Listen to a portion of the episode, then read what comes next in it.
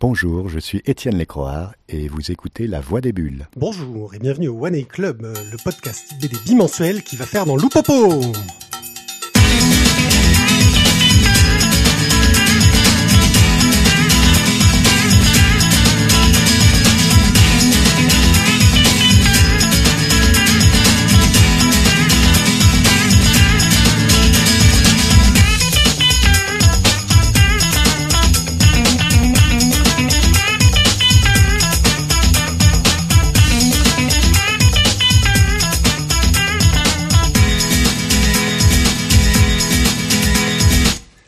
Bonsoir à tous et bienvenue dans cette émission en direct. Ça faisait longtemps qu'on n'avait pas fait une en direct. Ouais. La dernière était très particulière, c'était une émission un peu chaude. Là, on va être un peu plus soft Merde. et, et on va un peu plus se prendre la tête que le postérieur. voilà, je vous en prie. Ça Euh, commence fort. Le rire gras que vous avez entendu, c'est celui du docteur Tizak qui nous accompagne pour l'émission et qui va sans doute faire de nombreux commentaires acerbes. Bonsoir à toutes et à tous. Ouais, à toutes surtout. Et juste à côté de lui, nous avons Thio. Salut Thio. Qui a décidé de ne plus parler. Euh, Il a décidé de faire le muet. Ça y est, il boude. Thio Qu'est-ce que, t'as- qu'est-ce que tu fais tu, tu as décidé de te taire. Ah ouais, non, mais Ouais. rappelle-toi, le signe cabalistique de Ah, que je fasse un reconnaissance. signe. que Hello Eh oui, tu as pas fait signe, tu Ouais. m'as dit, je te fais un signe pour que tu puisses parler. Mais non, tu Ouais, parles mais- quand tu veux. Ah, Tu vois, il fait des émissions de professionnels, attention. Alors nous sommes sur Synops Live, euh, c'est tout nouveau. Nous venons d'arriver euh, sur euh, ce réseau, euh, donc nous y serons tous les 15 jours. Le On dirait un voyage intergalactique. Tu sais, on Ouais. va arriver sur ce réseau. sur. Ça y est, on a eu la chanson. Allez, vous pouvez aller on a tenu quoi Une minute et demie d'émission, Pierre Ouais, Record ça. battu, je crois. Donc le deuxième et le quatrième jeudi du mois, nous ferons une émission. Alors des fois on fera du live, des fois on fera pas du live parce que on va voir comment se passe cette expérience et si on s'en remet. Surtout toi, Pierrick. Et comme ça fait longtemps qu'on n'est pas venu, on a décidé de se prendre la tête et de faire une émission un petit peu spéciale avec un programme euh, axé autour des BD qui, qui- qui font mal au crâne. Euh, on va vous parler de plein de, de- de choses bizarres. Euh, on va vous parler de Loubapo, donc on va vous parler des BD autoréférentiels, de toutes ces choses-là. Et on va commencer avec notre rubrique Express, qui consiste à parler très rapidement de BD qu'on a lues, parce qu'elles sont au tome 15 ou un truc dans le genre. La BD auto-référentielle? Ouais, tu vas voir, c'est de la classe. Oh, ça, ça envoie du lourd, ça, dans une discussion. Ouais, ouais. Nous allons parler donc de, dans, dans Express, on va parler de deux bandes dessinées dont on a déjà parlé auparavant dans les précédentes émissions, mais là c'est les tomes 2 de Tumora moins bête et le tome 7 de Billy Bat. On enchaînera en vous faisant les chroniques du décalage, de contribution à l'étude, mais le titre il est trop long et je l'oublie à chaque fois. Contribution à l'étude du léger brassement d'air au-dessus de l'abîme. Je vous ai dit qu'on allait se prendre la tête. On poursuit avec l'album de l'année, et ensuite on parlera de Opus numéro 1. Nous accueillerons ensuite, euh, pour une splash page, nous allons parler plus précisément de Contes et des Contes d'Étienne Lécroard. Et nous avons interviewé Étienne Lécroard au festival des Calanques et des Bulles, Ouais. et donc nous vous diffuserons cette interview. On continuera avec une carte blanche à Com. Alors, euh, Com euh, va nous parler de la théorie de la bande dessinée. On enchaînera avec le online avant que le docteur Tizak nous donne son courrier des lecteurs. Ya. Et nous vous quitterons là-dessus. Euh, le planning doit dit qu'on en a à peu près pour deux heures. Alors, on va voir Ouais. si, si on tient le coup euh, Ouais. et si on tient à peu près le rythme. On voit Et la on peut caféine. tout de suite euh, démarrer avec notre express. Express C'est mon jingle qui sature. Je pense que j'ai tué les oreilles à tout le monde. C'est pas faux. Tizak. Personne s'est plaint. Tu mourras moins bête. Quoi de neuf, Docteur Moustache, donc tome 2 de Marion Montaigne. C'est pro... c'est édité chez Ankama. Le premier tome, Pierrick, tu nous rappelles euh, rapidement de quoi il parlait? Euh, Elle avait choisi, en fait, mon- Marion Montaigne a un blog dans lequel elle fait des articles de vulgarisation scientifique avec humour et en bande dessinée. Dans le premier, c'était, elle avait recueilli principalement des anecdotes autour des, de ce qu'on croit de vrai sur le cinéma. euh, Et qui, en fait, est faux. télé. En fait, c'est faux. Voilà, tout ce qui était arme à feu. Genre, tu on te prends une balle, est-ce que tu passes deux heures à faire, tu diras à ma femme que... C'est ça. Est-ce qu'on peut tirer avec un Uzi pendant à peu près un quart d'heure? Non, ce n'est pas possible. Et donc là, dans ce tome 2, elle revient sur tout ce qui est beaucoup plus médical. Donc une jolie petite explication scientifique, toujours pleine d'humour, pleine de jolis petits dessins humoristiques aussi. Ouais, du dessin cracra, quand même. Du dessin bien cracra. cracra, quand même, ouais, là, ah ben là, c'est-à-dire qu'on on rentre dans le côté euh, boucherie-charcuterie de, de, la, de la médecine. Hein. Oui, puis en plus, elle a un style euh, bien jeté, quoi. C'est, c'est un style euh, lâché. C'est pas appliqué, c'est fait. Enfin, c'est pas l'impression que ça donne, en tout cas.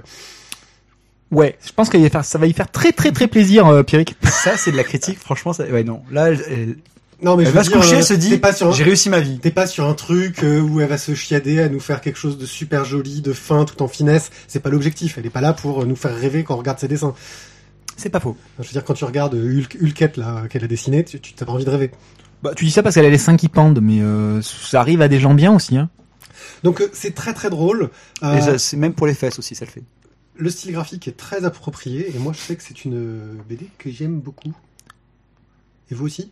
Oui, nous aussi. Oui, j'ai cru qu'il allait nous C'est couper. c'est ça, j'ai dit, de c'est fini, allez hop, on passe Voilà, à la on suite. passe à autre chose. Bref, donc tout c'est formulé généralement sous forme de petites questions au début de chacun des petits chapitres qui durent 3-4 pages Avec plein d'auteurs Euh, invités qui illustrent des cartes postales bidons. complètement. Et voilà, donc bref, des petites questions. Pour illustrer genre, les euh, questions, en fait, qu'on passe au... Comment le cerveau reconnaît-il les gens? Des petites visites, notamment de l'Institut Pasteur. Euh, que sont les LG Nobel? Euh, Comment le corps traque les virus? Nobel. Non, non. NG, c'est beaucoup plus drôle. D'accord.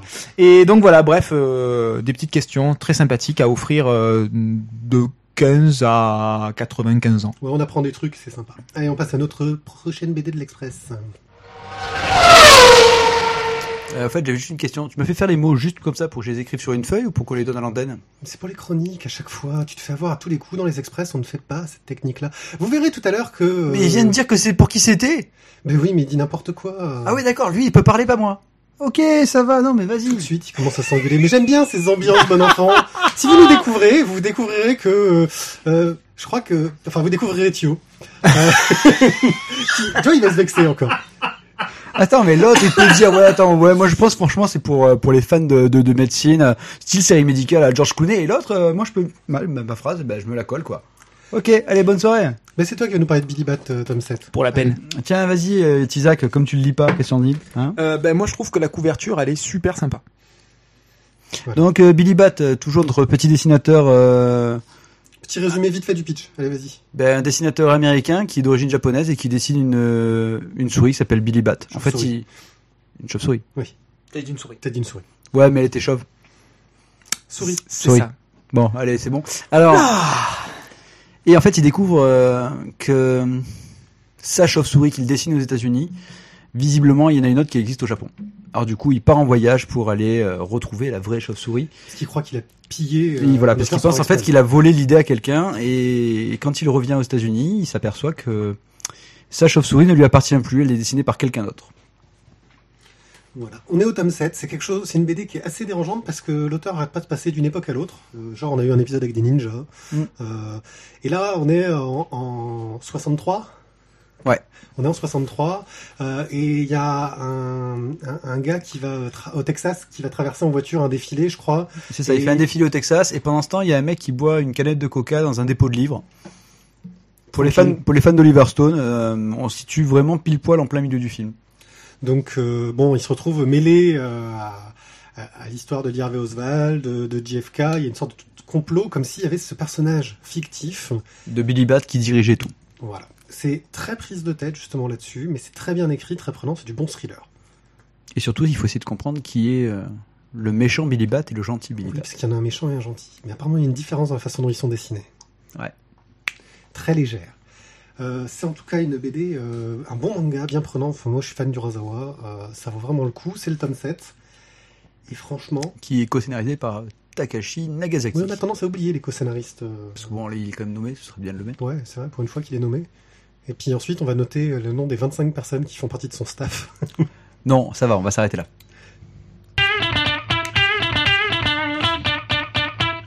Nous arrivons sur nos chroniques normales. Euh, nos chroniques normales, on va vous faire d'abord un petit... C'est celle où on fait le petit mot à la fin pour dire pour qui c'est. On va vous faire un petit pitch euh, de Ouais, la BD, de ce que ça raconte, puis on fera nos critiques sur le dessin et le scénario. Et nous allons commencer par vous parler du décalage de Marc-Antoine Mathieu. J'ai mon imprimante qui vient de se mettre en marche. C'est super, je crois que, Eh, je, pour une fois que c'est pas mon antivirus. je crois que ta femme bosse en fait. Ah, oui, Ah, il va peut-être alors l'in- l'informer. Ok, j'y vais. Ouais, non, mais c'est pas grave. Non, non, peut-être qu'elle fait un- une réparation derrière. Donc, euh, le décalage, une bande dessinée de Marc-Antoine Mathieu dans la série Les aventures de Julius Corentin Haquefac, prisonnier des rêves. Je crois que j'ai tout bon. Une BD très étrange, car dès la couverture, on a une planche. Il n'y a pas de tranche. c'est en noir et blanc. Et la dernière page, c'est une autre planche. Qu'en as-tu pensé, euh, Thio Ah, tu ne l'as pas lu, toi en C'est fait. exactement ça, en fait. C'est que la personne qui est partie l'a lu. l'a lu, donc Et euh, moi, non. Va revenir. Alors, Marc-Antoine Mathieu, j'en ai un, un très bon souvenir pour, euh, pour quasiment tous ses bouquins jusqu'à 3 secondes. ouais. Voilà. C'est le dernier, 3 secondes, ouais, qu'il avait fait juste avant. Et qui m'avait vraiment mais, mais, mais, mais gonflé, ça m'avait pas plu du tout. Euh, après, voilà, c'est personnel comme avis. hein. Euh, mais pour tout le reste, c'est vrai que Marc-Antoine Mathieu a souvent des, idées euh, de scénarios, de mise en page qui sont, qui sont assez, assez hallucinantes. Ben, là, en gros, on va suivre quelque chose d'étrange, c'est que le personnage se retrouve perdu et se décale dans l'histoire. Il n'y est plus. Et on a tous les personnages secondaires de la BD qui vont essayer de raccorder les, wagons et de se retrouver dans, cette, dans, dans la BD, de, retrouver le rythme normal de la BD. Euh, au niveau graphique, on est toujours dans le style de Marc-Antoine Mathieu, qui est un noir et blanc très tranché, sans vraiment, avec aucune, euh, aucun niveau de gris. Euh, c'est très très fort, ça fait penser un petit peu, enfin dans, dans l'idée, hein, à ce que peut faire du Miller, du Frank Miller sur du Sin City, même si c'est plus géométrique, c'est plus carré, c'est moins, brut. Et c'est moins sombre quand même. Hein.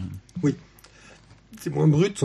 Euh, et toute cette série-là part vraiment dans l'absurde. C'est-à-dire qu'à chaque fois, Marc-Antoine Mathieu s'intéresse à un point euh, de théorie, entre guillemets, de la BD et décide de d'aller au bout. Euh, par exemple, il y a eu un épisode où il cherchait le, le ligne de fuite qui s'était enfui, et donc tout un épisode qui parlait de la perspective.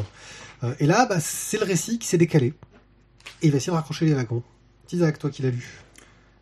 On a l'impression que il a pris la BD, il a pris les codes de la BD et qu'il les a un petit peu tous explosés pour les comprendre et, les faire comprendre euh, au lecteur et voir ce que ça donnerait si effectivement euh, on n'avait pas une trame bien construite, si on n'avait pas des cases bien construites avec une petite grille bien comme ci bien comme ça.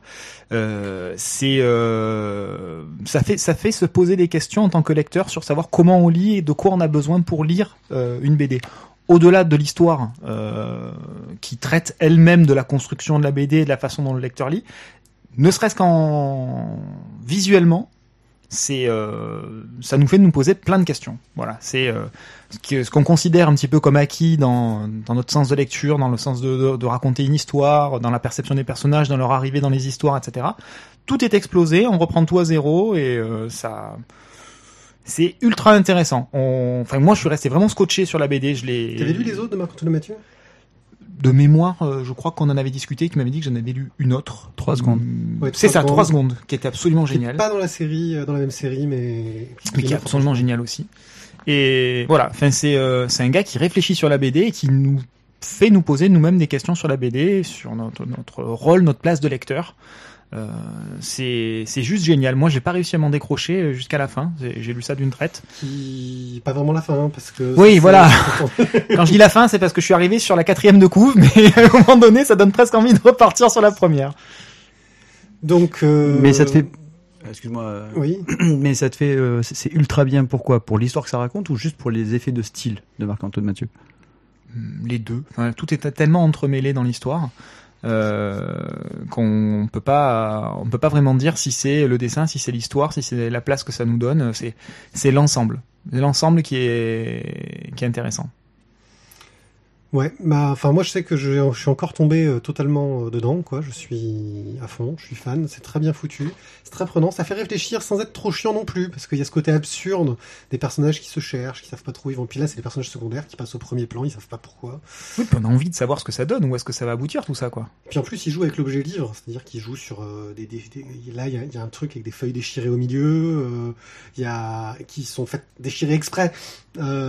Tu, tu bouquin, tu fais merde, j'ai eu un exemplaire abîmé, euh, les salauds. Euh, non, non.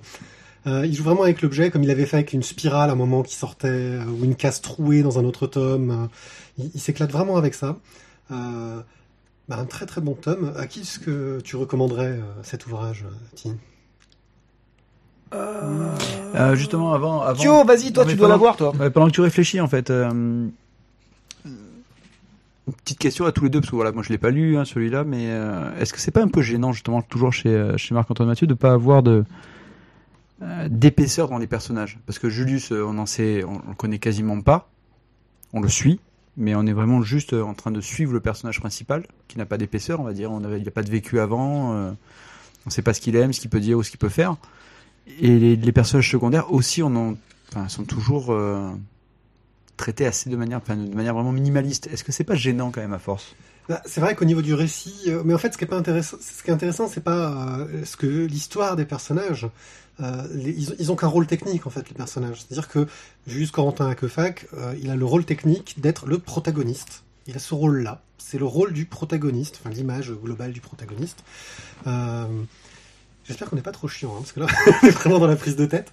Euh, Euh, C'était le thème de l'émission, Ouais, je te rappelle. Moi, vrai. Que le début, d'accord, d'accord. Donc il a, il a une fonction.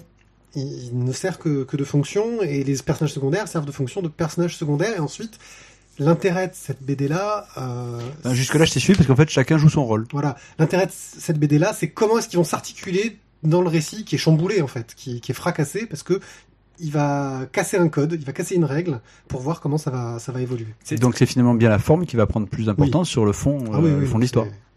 Oui, l'histoire, l'histoire en elle-même, oui. Voilà, c'est vraiment- pas L'histoire n'est qu'un le prétexte. plus, c'est ça. euh, T'imagines un petit peu euh, le personnage euh, principal de Code Quantum, bien sûr, dont j'ai oublié le nom. Euh, Sam Beckett. Sam, Sam. Beckett, qui lui aussi, c'est l'espèce de, il, il vient se positionner dans, dans un personnage qui, contrairement à notre histoire, qui lui est préexistant, mais il est euh, le petit grain de sable, le petit rouage qui fait que l'histoire va pouvoir progresser dans un sens ou dans un autre et, faire avancer euh, la réflexion générale du scénario. Là, c'est un petit peu le même principe avec euh, Julius. C'est pas son sa profondeur qui est particulièrement intéressante, c'est la place qu'il va jouer dans, ben, là en l'occurrence le décalage, pour rattraper l'histoire et la trame normale. C'est pas son histoire personnelle qui est intéressante. C'est son rôle. C'est bon, tu es satisfait de cette réponse hein Ouais, ouais. Qu'en Ouais. pense le jury? Il faudra demander aux auditeurs. Euh, Moi, je recommanderais donc cette BD euh, pour euh, ceux qui ont toujours du retard dans leur lecture, parce que là, ils en auront encore plus, parce qu'ils commencent avec de l'avant, ils commencent avec du retard sur le début de la BD en fait. Je, je me sens visé, Pierrick. euh. Ouais. Ah non, pas du tout. Ah bah oui, effectivement, j'aurais pu, j'aurais pu te viser, mais non, je, je Parce qu'en plus, tu, tu me regardais bien, bien insiste, de manière bien insistante en me disant ça. J'aurais pu te viser, mais je ne, je ne le faisais pas, effectivement. Avons- Ah non, non, mais je me sens pas du tout visé, euh, me regardez même pas. Ah non, mais toi, tu dis bien, toi. Sauf celui-là. Contribution à l'étude du léger brassement de l'air au-dessus du vide. De l'abîme. Ah, de l'abîme. Pas loin, pas loin, Ah, J'étais pas loin. De Ibn al-Rabin. Bon, rien que le titre fait peur. Alors là, Alors, euh, ouais, enfin pour tout vous dire, moi, c'est moi qui l'ai acheté celui-là et c'est le titre justement qui m'a attiré vers ce bouquin-là. Mais merde, attends, on est on est dans, dans, un, dans un festival de BD, puisqu'en l'occurrence on a rencontré euh, Ibn al-Rabin. Ibn, Ibn al-Rabin alias euh, Mathieu, euh, Mathieu, Mathieu, Mathieu. Oula, j'ai oublié son nom. Oui, c'est ça.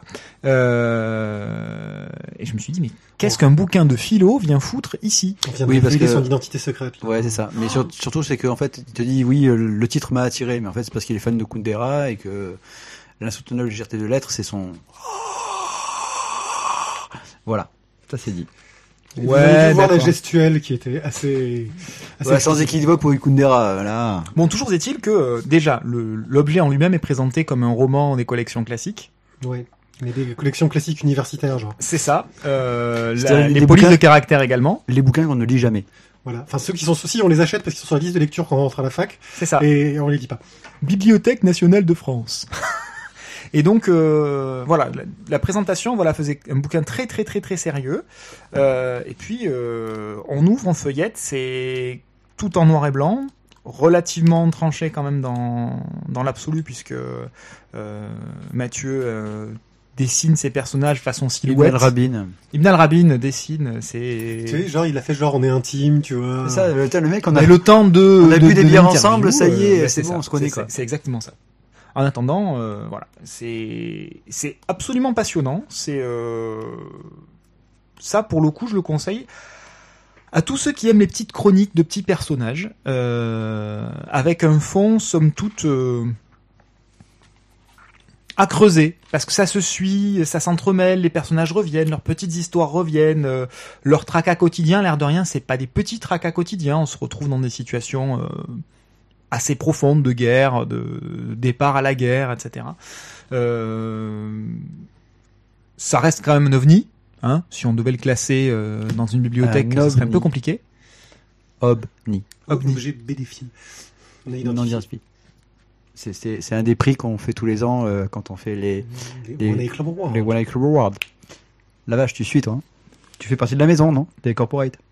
Euh, Excuse-moi, j'ai vu de la lumière, je suis passé. Euh, donc, euh, bref, difficilement Raconte-toi.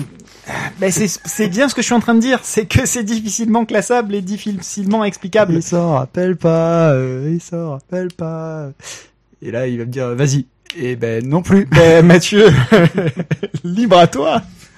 Ben, On va avoir différents personnages qui vont se C'est rencontrer, son histoire perso, euh, essentiellement, parce que c'est lui le personnage central. Mais avec une invasion d'extraterrestres. Voilà, c'est c'est invasion d'extraterrestres. Du coup, on y arrive. euh, il y, a- il y a une mobilisation générale. euh, le personnage principal, euh, qui est donc lui-même, puisque, enfin, Qui se posent on- des questions sur on la suppose, c'est ça, qui se pose des, questions sur la représentation des personnages, la place de la BD, Et euh, ça fait chier. sa pourquoi on fait de la BD, euh, sa femme à côté qui est très très très pragmatique.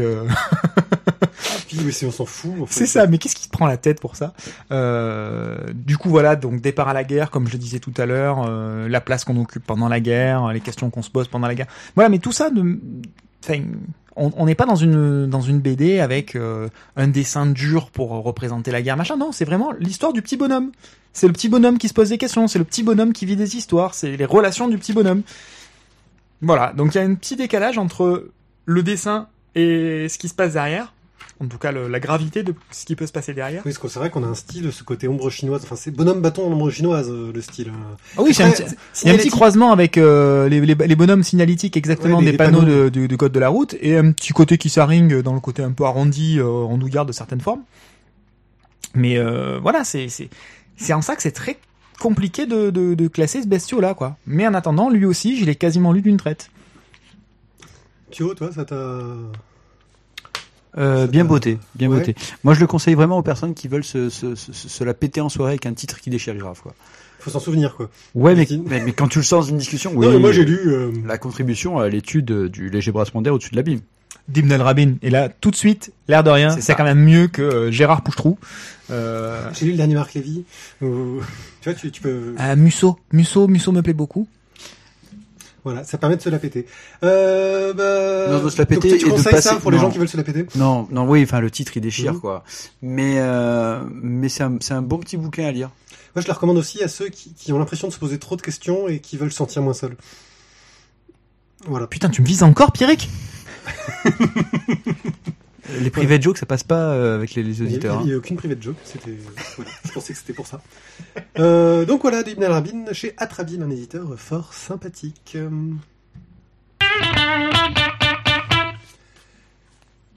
L'album de l'année de Fab Caro.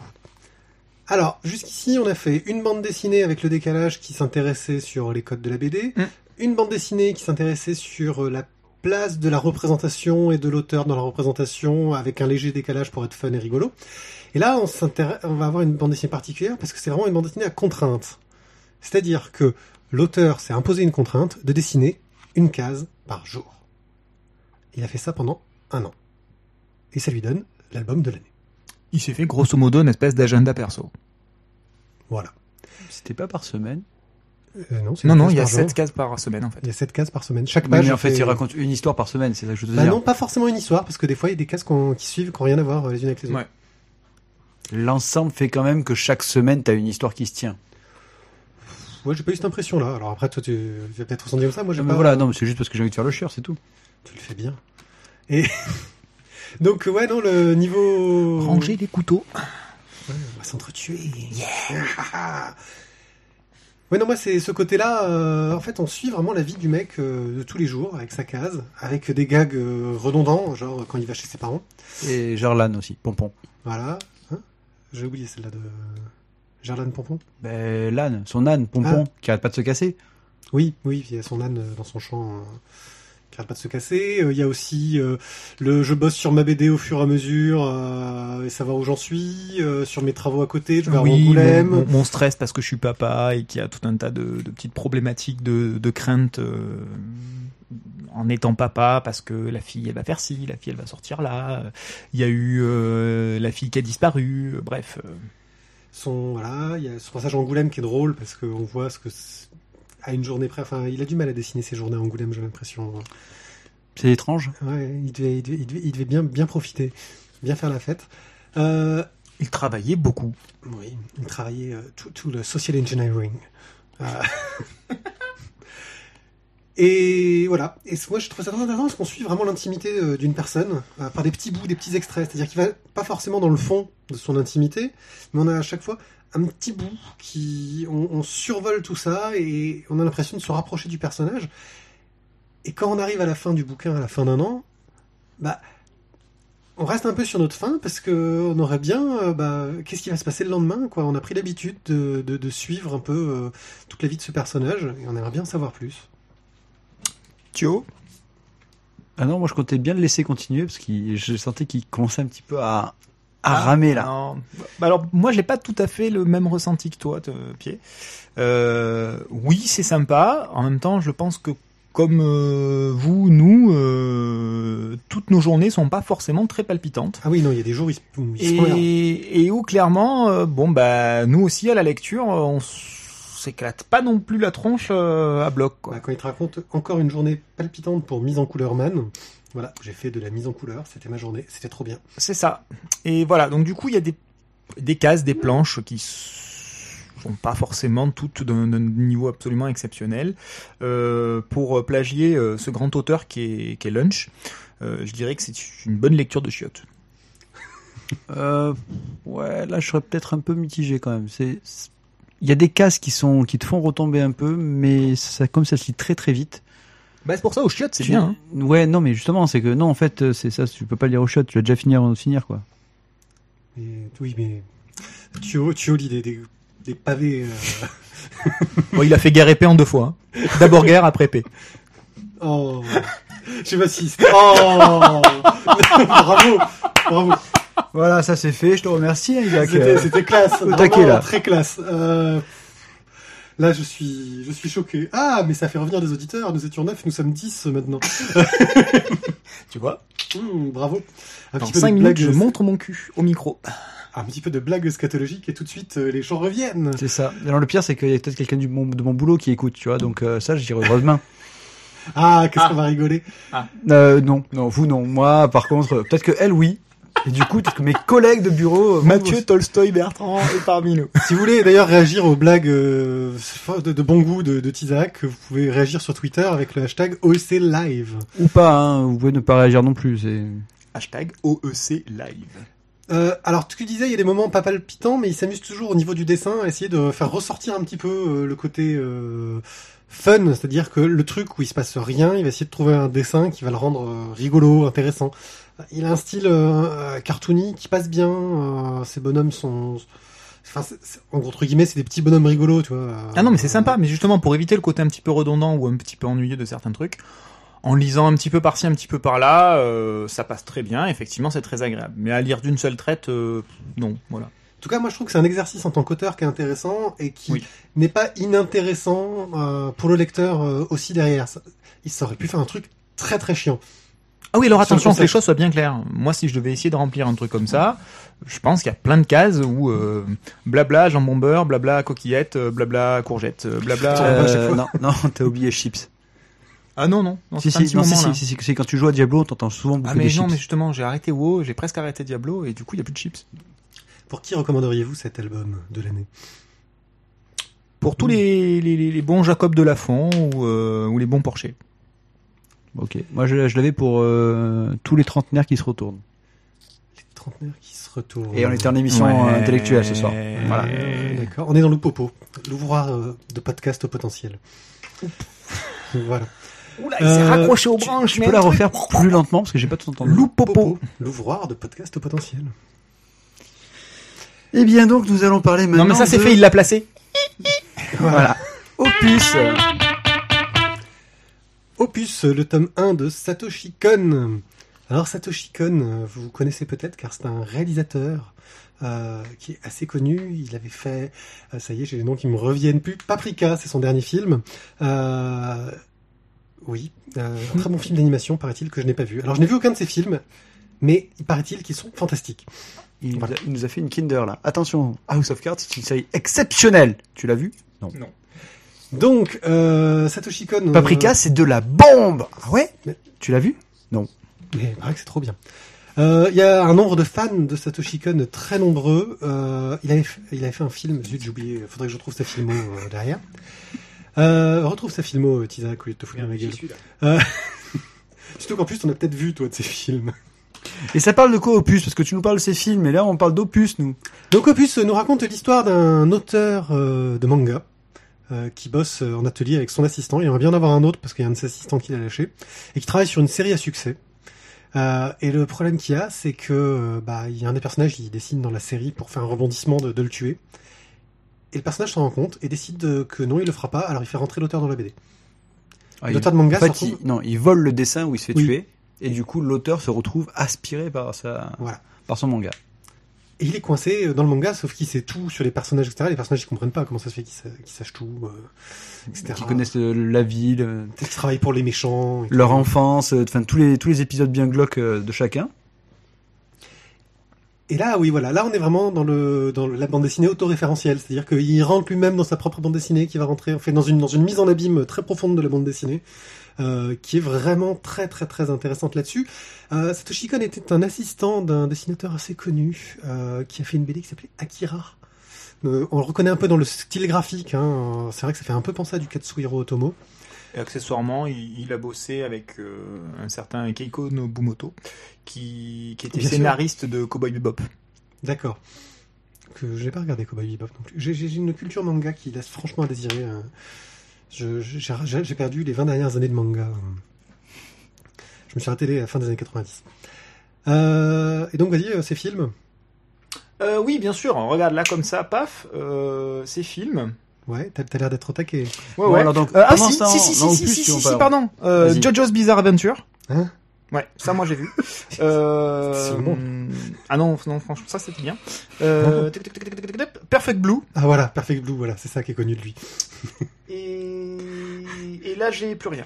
Alors franchement c'est sur quoi comme Eh, ça c'est la chronique de folie en fait, c'est Ouais. la chronique Wikipédia, tu vois, on lit Wikipédia pendant l'interview, Eh, c'est Ah non, mais bah, en même temps, écoute, euh, il me balance le truc comme ça à l'arrache et je te rappelle qu'au plus je l'ai pas lu. Donc poursuivons euh, ensuite donc cette histoire avec un style graphique assez réaliste, bien foutu, euh, très action. Euh, Qu'en as-tu pensé, euh, Thio?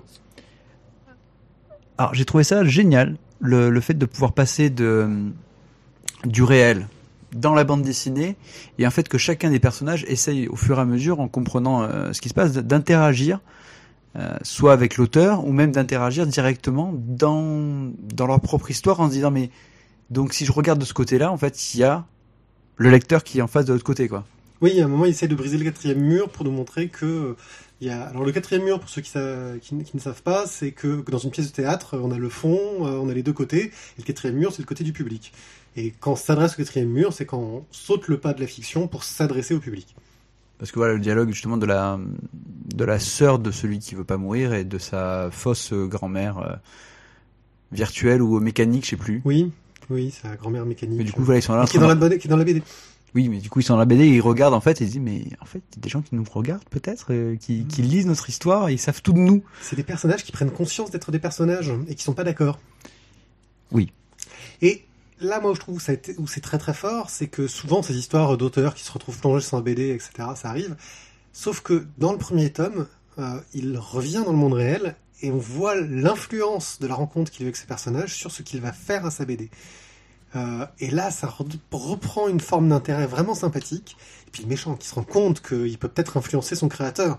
Enfin, c'est euh, c'est très barré. Surtout c'est le méchant qui réalise que euh, tous ces actes dépendent finalement. Euh, bah c'est pas lui en fait qui les a fait. Donc il est pas méchant. En fait. Il est pas oui. C'est chacun réalise qu'il y a, a pas de bon ou de mauvais côté dans leur histoire. C'est Que tout, même personne. tout voilà tout a été inventé par la même personne.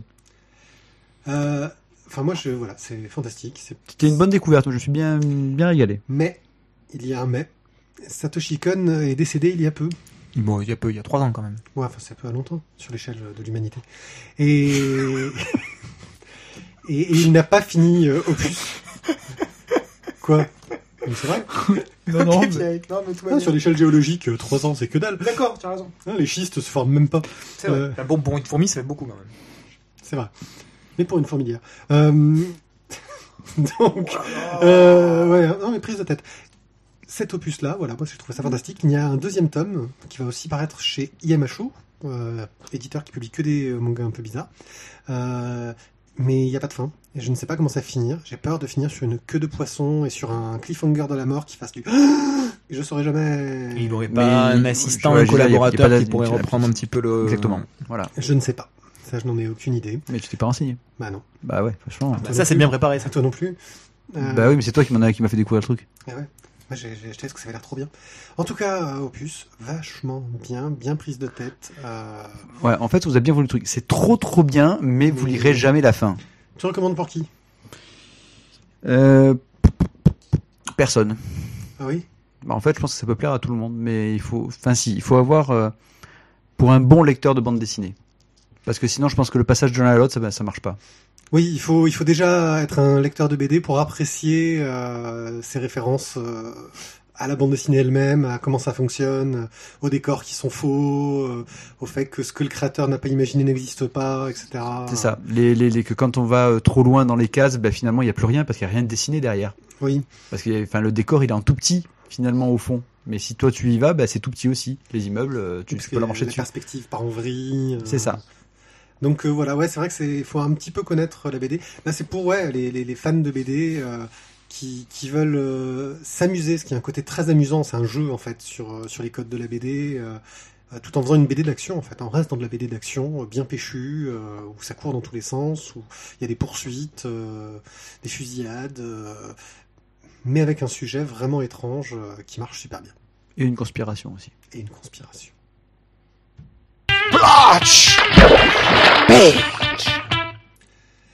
Notre splash page, c'est la BD que nous avons décidé de mettre en avant euh, à chaque émission.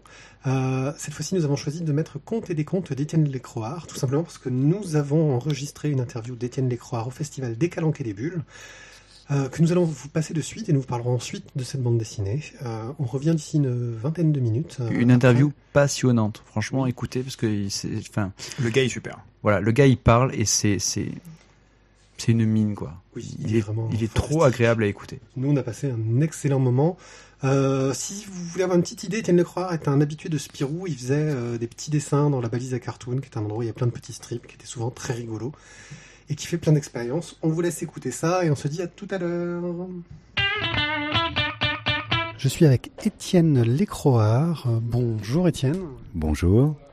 Donc Étienne Lécroard est un auteur qui travaille beaucoup sous la contrainte euh, et la contrainte euh, absurde vu que tu fais partie de l'Oubapo, de l'Oulipo et du collège de pataphysique.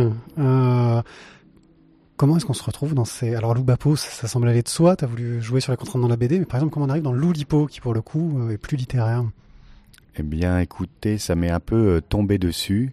Euh, j'ai pas, j'ai pas vraiment choisi. Euh, c'est de toute façon, c'est un peu le principe. L'Oulipo fonctionne par cooptation, c'est-à-dire que euh, les, les, gens décident sans, sans que nous on demande. Moi, j'ai, absolument pas postulé à l'Oulipo. C'est vraiment les gens de l'Oulipo qui sont qui sont venus me voir et, euh, enfin qui, qui m'ont dit bah, qu'ils aimeraient bien euh, que je fasse partie de l'Oulipo. Et je leur ai dit mais moi je fais de la bande dessinée. Alors si vous me prenez, je- ce n'est pas pour que je fasse de la littérature. Je continuerai de faire de la bande dessinée. Donc je leur ai dit, dans ce, dans ce cas-là, c'est vous qui considérez que la bande dessinée fait partie de la littérature. Ils m'ont dit, oui, c'est exactement ça. Donc je continue de faire de la bande dessinée et ils estiment que j'ai ma place au sein de la littérature. Et comme je fais de la bande dessinée à contrainte, donc c'est normal, je fais partie, je fais partie des gens qui pratiquent la littérature à contrainte. euh, voilà. C'était une surprise parce que c'est vrai que souvent on a l'impression que le milieu littéraire euh, c'est pour les grands et le milieu BD c'est pour les enfants. Euh, quelque chose euh, à quoi tu t'attendais? Je m'attendais, mais vraiment absolument pas. Moi, je, je- j'étais euh, très heureux au sein de Loubapo, l'ouvroir de bande dessinée potentielle, dont je fais partie depuis le début de Loubapo quasiment. Et, et pour moi, voilà, je, je, je- j'étais très bien là-dedans, ça, ça, ça me suffisait, donc je ne m'attendais absolument pas à ça.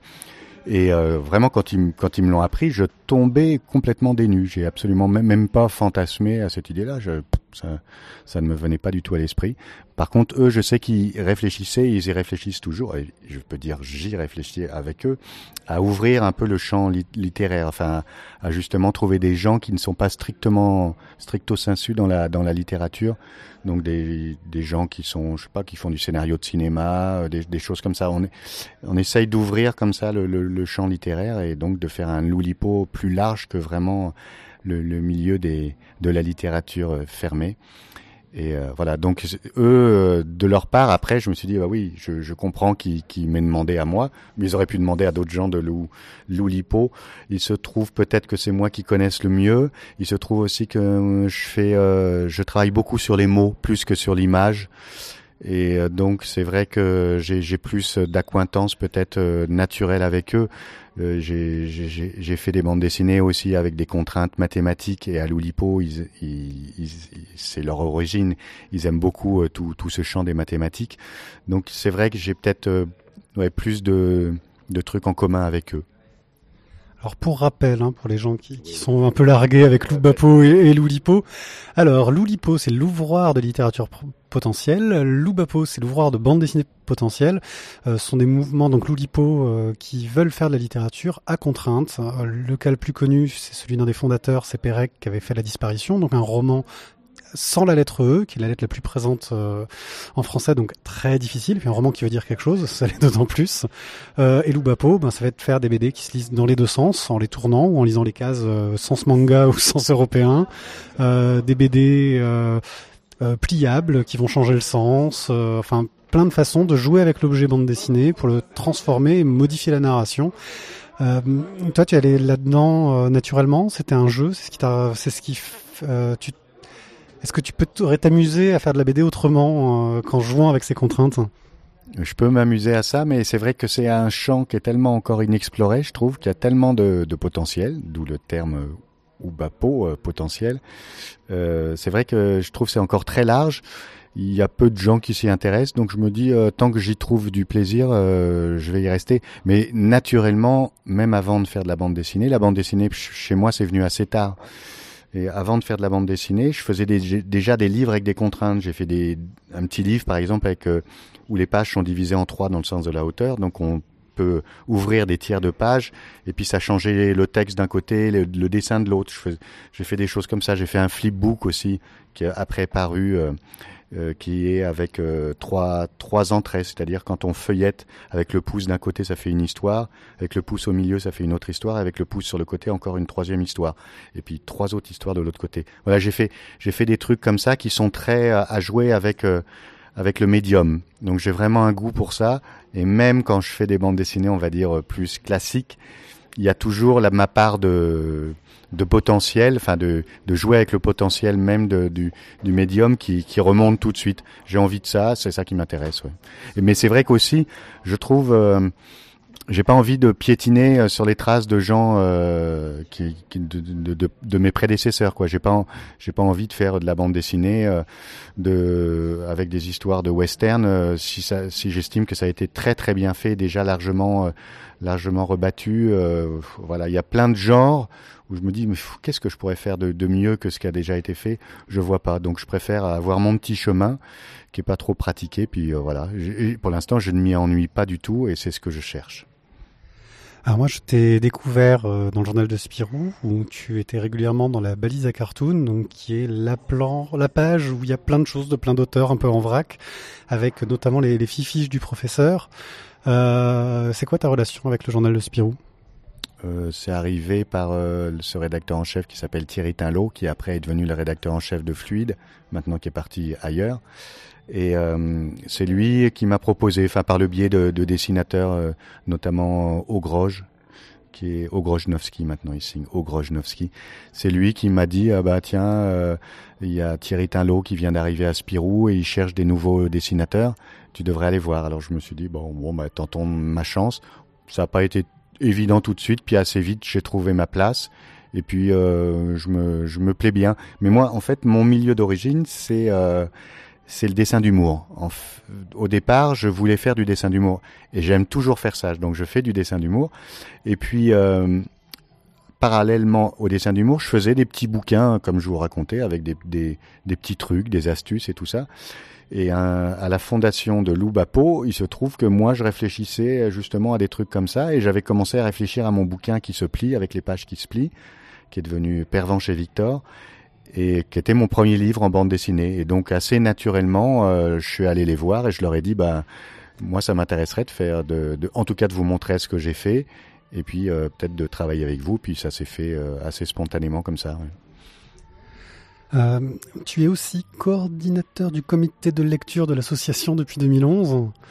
Euh, enfin, c'est ce que j'ai lu sur Internet après. je sais pas ce qu'il en est.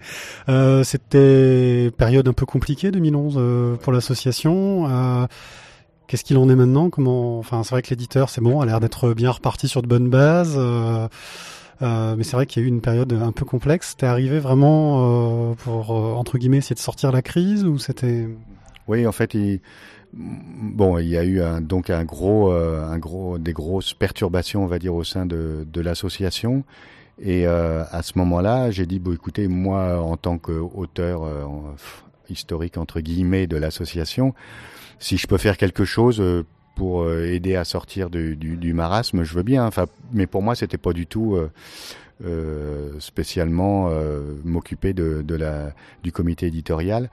Bon, et puis il se trouve quand ils ont monté cette structure euh, donc de comité éditorial pour remplacer un peu euh, l'éditeur qui restait à presque unique euh, de l'association, à savoir Jean-Christophe Menu. Au départ, bon, pour resituer les choses, on va, c'est peut-être plus clair comme ça. L'association au départ a été fondée par six personnes, six dessinateurs. Il y avait avec la part assez prépondérante de Jean-Christophe Menu que les autres acceptaient, et petit à petit, il y a eu des querelles de personnes qui ont fait que les dessinateurs sont, sont partis les uns après les autres, trouvant que Jean-Christophe Menu prenait trop de place, euh, n'écoutait plus assez leur, leur, avis. Enfin, je résume vraiment à très très schématique. Jean-Christophe euh, dirait certainement autre chose, mais je pense que c'est assez globalement ça. Et, euh, et à un moment sont arrivés en plus des conflits euh, liés au fait que Jean-Christophe Menu voulait réduire la voilure, voulait licencier des personnes pour faire une, structure plus petite. Et là, ces conflits euh, qui étaient sous-jacents, plus ce conflit de, avec les salariés, ont fait que ça a explosé complètement. Il y a eu une assemblée générale assez épique dans laquelle chacun criait. Et il y a eu, à la suite de cette assemblée générale, une volonté de tous les auteurs, vraiment quasiment globalement tous les auteurs, de, euh, de vouloir retrouver une structure euh, commune, communautaire, quoi, un, vrai euh, comité éditorial avec des choix collectifs, etc.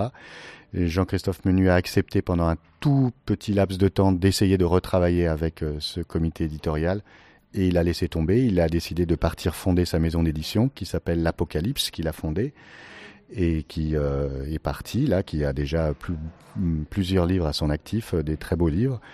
Et euh, il a laissé euh, le, champ libre euh, aux auteurs historiques de l'association de, refaire un, une structure un peu voilà en, communauté. Et donc maintenant l'association fonctionne avec un vrai CA, un vrai conseil, d'administration qui est fait par les, auteurs qui étaient à la base de l'association, la, les, les fondateurs. Et il y a maintenant un comité éditorial, donc un groupe, on est huit dessinateurs ou dessinatrices d'ailleurs, euh, qui euh, voyons les projets euh, qui nous arrivent et puis on, choisit, on vote et on, on, essaie de choisir des projets. Forcément, vu qu'on a tout un historique à l'association, c'est un peu dans la filiation déjà de tout ce qui existe. Et puis amenant évidemment des nouveaux auteurs, on essaye de trouver. Et voilà, on fait fonctionner ça. C'est pas évident, mais moi j'aime bien cette idée-là de d'essayer euh, de, de, fonctionner autrement qu'un éditeur, on va dire classique. Il n'y a pas euh, un éditeur qui prend des décisions ou qui tranche au final. On vraiment on fait ça de façon collective. Alors, on, j'ai vu aussi qu'on disait que j'étais le coordinateur. Pas du tout. J'ai dit que j'étais la voiture balai, c'est-à-dire quand le quand le quand le comité traîne trop, quand les euh, quand il y a les décisions traînent trop, c'est moi qui ramène un peu, qui, qui rassemble tout le monde et qui dit euh, bon attendez là ça, commence à bien suffire on essaye d'avancer les choses. Et encore je le fais très très mal mon rôle de de de, voiture balai. Donc euh, je suis vraiment plus j'ai vraiment pas grand chose de, de coordinateur. D'ailleurs on est en train d'y réfléchir parce que c'est vrai que ça serait peut-être bien qu'il y ait un vrai euh, coordinateur pour pour ça. Mais voilà. Tout ça est en train de se mettre en place. C'est pas facile mais je trouve que quand on voit ce qu'on a déjà édité je trouve qu'on a un bilan euh, qui me semble bien honorable, qui est bien dans l'affiliation de ce qu'a fait l'association. Il n'y a rien de qui fait baisser le niveau, en tout cas à mes yeux. Je trouve euh, même c'est, ça reste un très très bon niveau. Je suis assez fier de ce qu'on a fait. Ouais. Alors sinon, on va venir sur euh, un peu les, expositions. Donc tu avais fait une superbe exposition qui s'appelait Planche en vrac et à la découpe.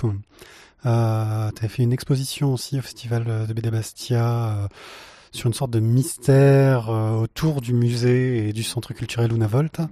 Euh, ça te rajoute encore plus de... Enfin, c'est encore tout autour du jeu. Euh, ces expositions, est-ce que tu en as d'autres euh, en projet? Est-ce que tu comptes les, les, les, déplacer ailleurs, les proposer ailleurs? Alors celle d'Una Volta, j'imagine que ça doit pas être facile. Celle d'Una Volta, on y avait réfléchi, mais elle était vraiment conçue en lien avec une autre exposition. Il y avait une exposition de planches traditionnelles qui était tout autour du thème du, du polar, euh, du détective privé dans la bande dessinée. Et euh, le centre Una Volta a décidé de me confier une exposition à propos de cette exposition. Donc il y avait l'exposition de planches, on va dire classique, et au-dessus j'avais un espace où je pouvais faire ce que je voulais, et euh, j'ai décidé d'y créer, euh, en fait, de faire une enquête autour de l'exposition qui était en bas. Dans l'exposition qui était en bas, il y avait euh, des choses assez mystérieuses. Il y avait des planches qui étaient, complètement saccagées, qui étaient euh, avec des graffitis dessus, avec euh, chiffonnés, déchirés, etc. Donc les gens qui visitaient l'exposition pouvaient se dire mais qu'est-ce que c'est que ça? Et c'était des enfin c'était des vrais originaux mais complètement saccagés. En fait, je peux le dire maintenant, c'est moi qui ai fait des faux originaux mais avec le même papier que les dessinateurs, avec les mêmes outils, etc. Qui je sais je suis un très bon faussaire, je crois, je peux très bien faire des, fausses planches. J'avais glissé des trucs dedans, des éléments un peu curieux et, euh, il y avait des graffitis dessus, des déchirures et tout ça. Et donc les, spectateurs voyant ça se devaient se demander qu'est-ce qui se passe.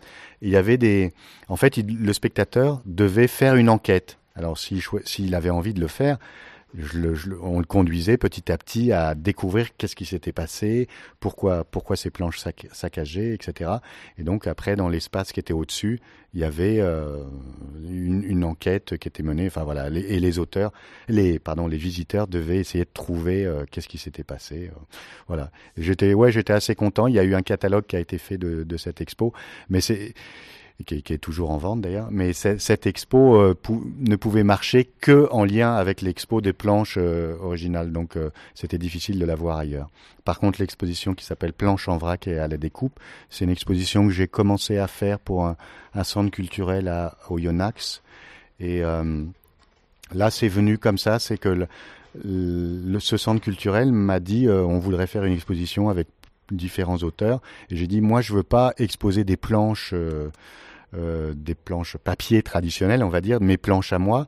Si je fais une expo, je fais une exposition de choses qui ne peuvent exister que en, exposition, qui seront donc euh, en 3D, manipulables ou, utilisant l'espace, etc. Et donc là, j'ai fait un, une exposition dans laquelle euh, ce sont des planches en bois, des planches de bande dessinée mais en bois, et on peut les manipuler. Il y a par exemple des volets qui pivotent et qui changent les cases. Il y a des planches qu'on peut démonter alors pour qu'on puisse y jouer, euh, vraiment, j'ai fait des, des répliques, euh, des, des duplicatas sur du carton. Et donc on, on a la vraie planche en bois et euh, des, des, répliques en carton avec lesquelles on peut jouer. Donc on peut démonter toute l'histoire. C'est des, c'est des bouts de planche. Donc on va dire, il y a sept bouts de, de planche et qui, se démontent et on peut le remonter d'une autre façon à chaque fois. Et, donc ça fait deux versions de avec les mêmes cases ça fait deux versions de l'histoire complètement différentes. Il y a que deux façons de les monter. Je me suis assez pris la tête pour trouver des puzzles qui puissent se monter que de deux façons et seulement deux. Et euh, voilà j'ai fait ça. Il y en a d'autres. Il y a bah, il y a aussi deux bandes dessinées en taquins c'est les taquins c'est les jeux où on a tous joué. C'est des petits, on appelle ça aussi le pouce-pouce. C'est un petit cadre de, plastique dans lequel il y a des, petits carrés et il y a un carré qui manque et on peut donc déplacer les carrés, les faire glisser euh, pour euh, essayer de reconstituer une forme. Et moi donc j'ai fait euh, mes carrés font des cases de bande dessinée et donc on peut déplacer toutes les cases et ça fait plein d'histoires avec des variantes différentes. Voilà, je fais des choses comme ça.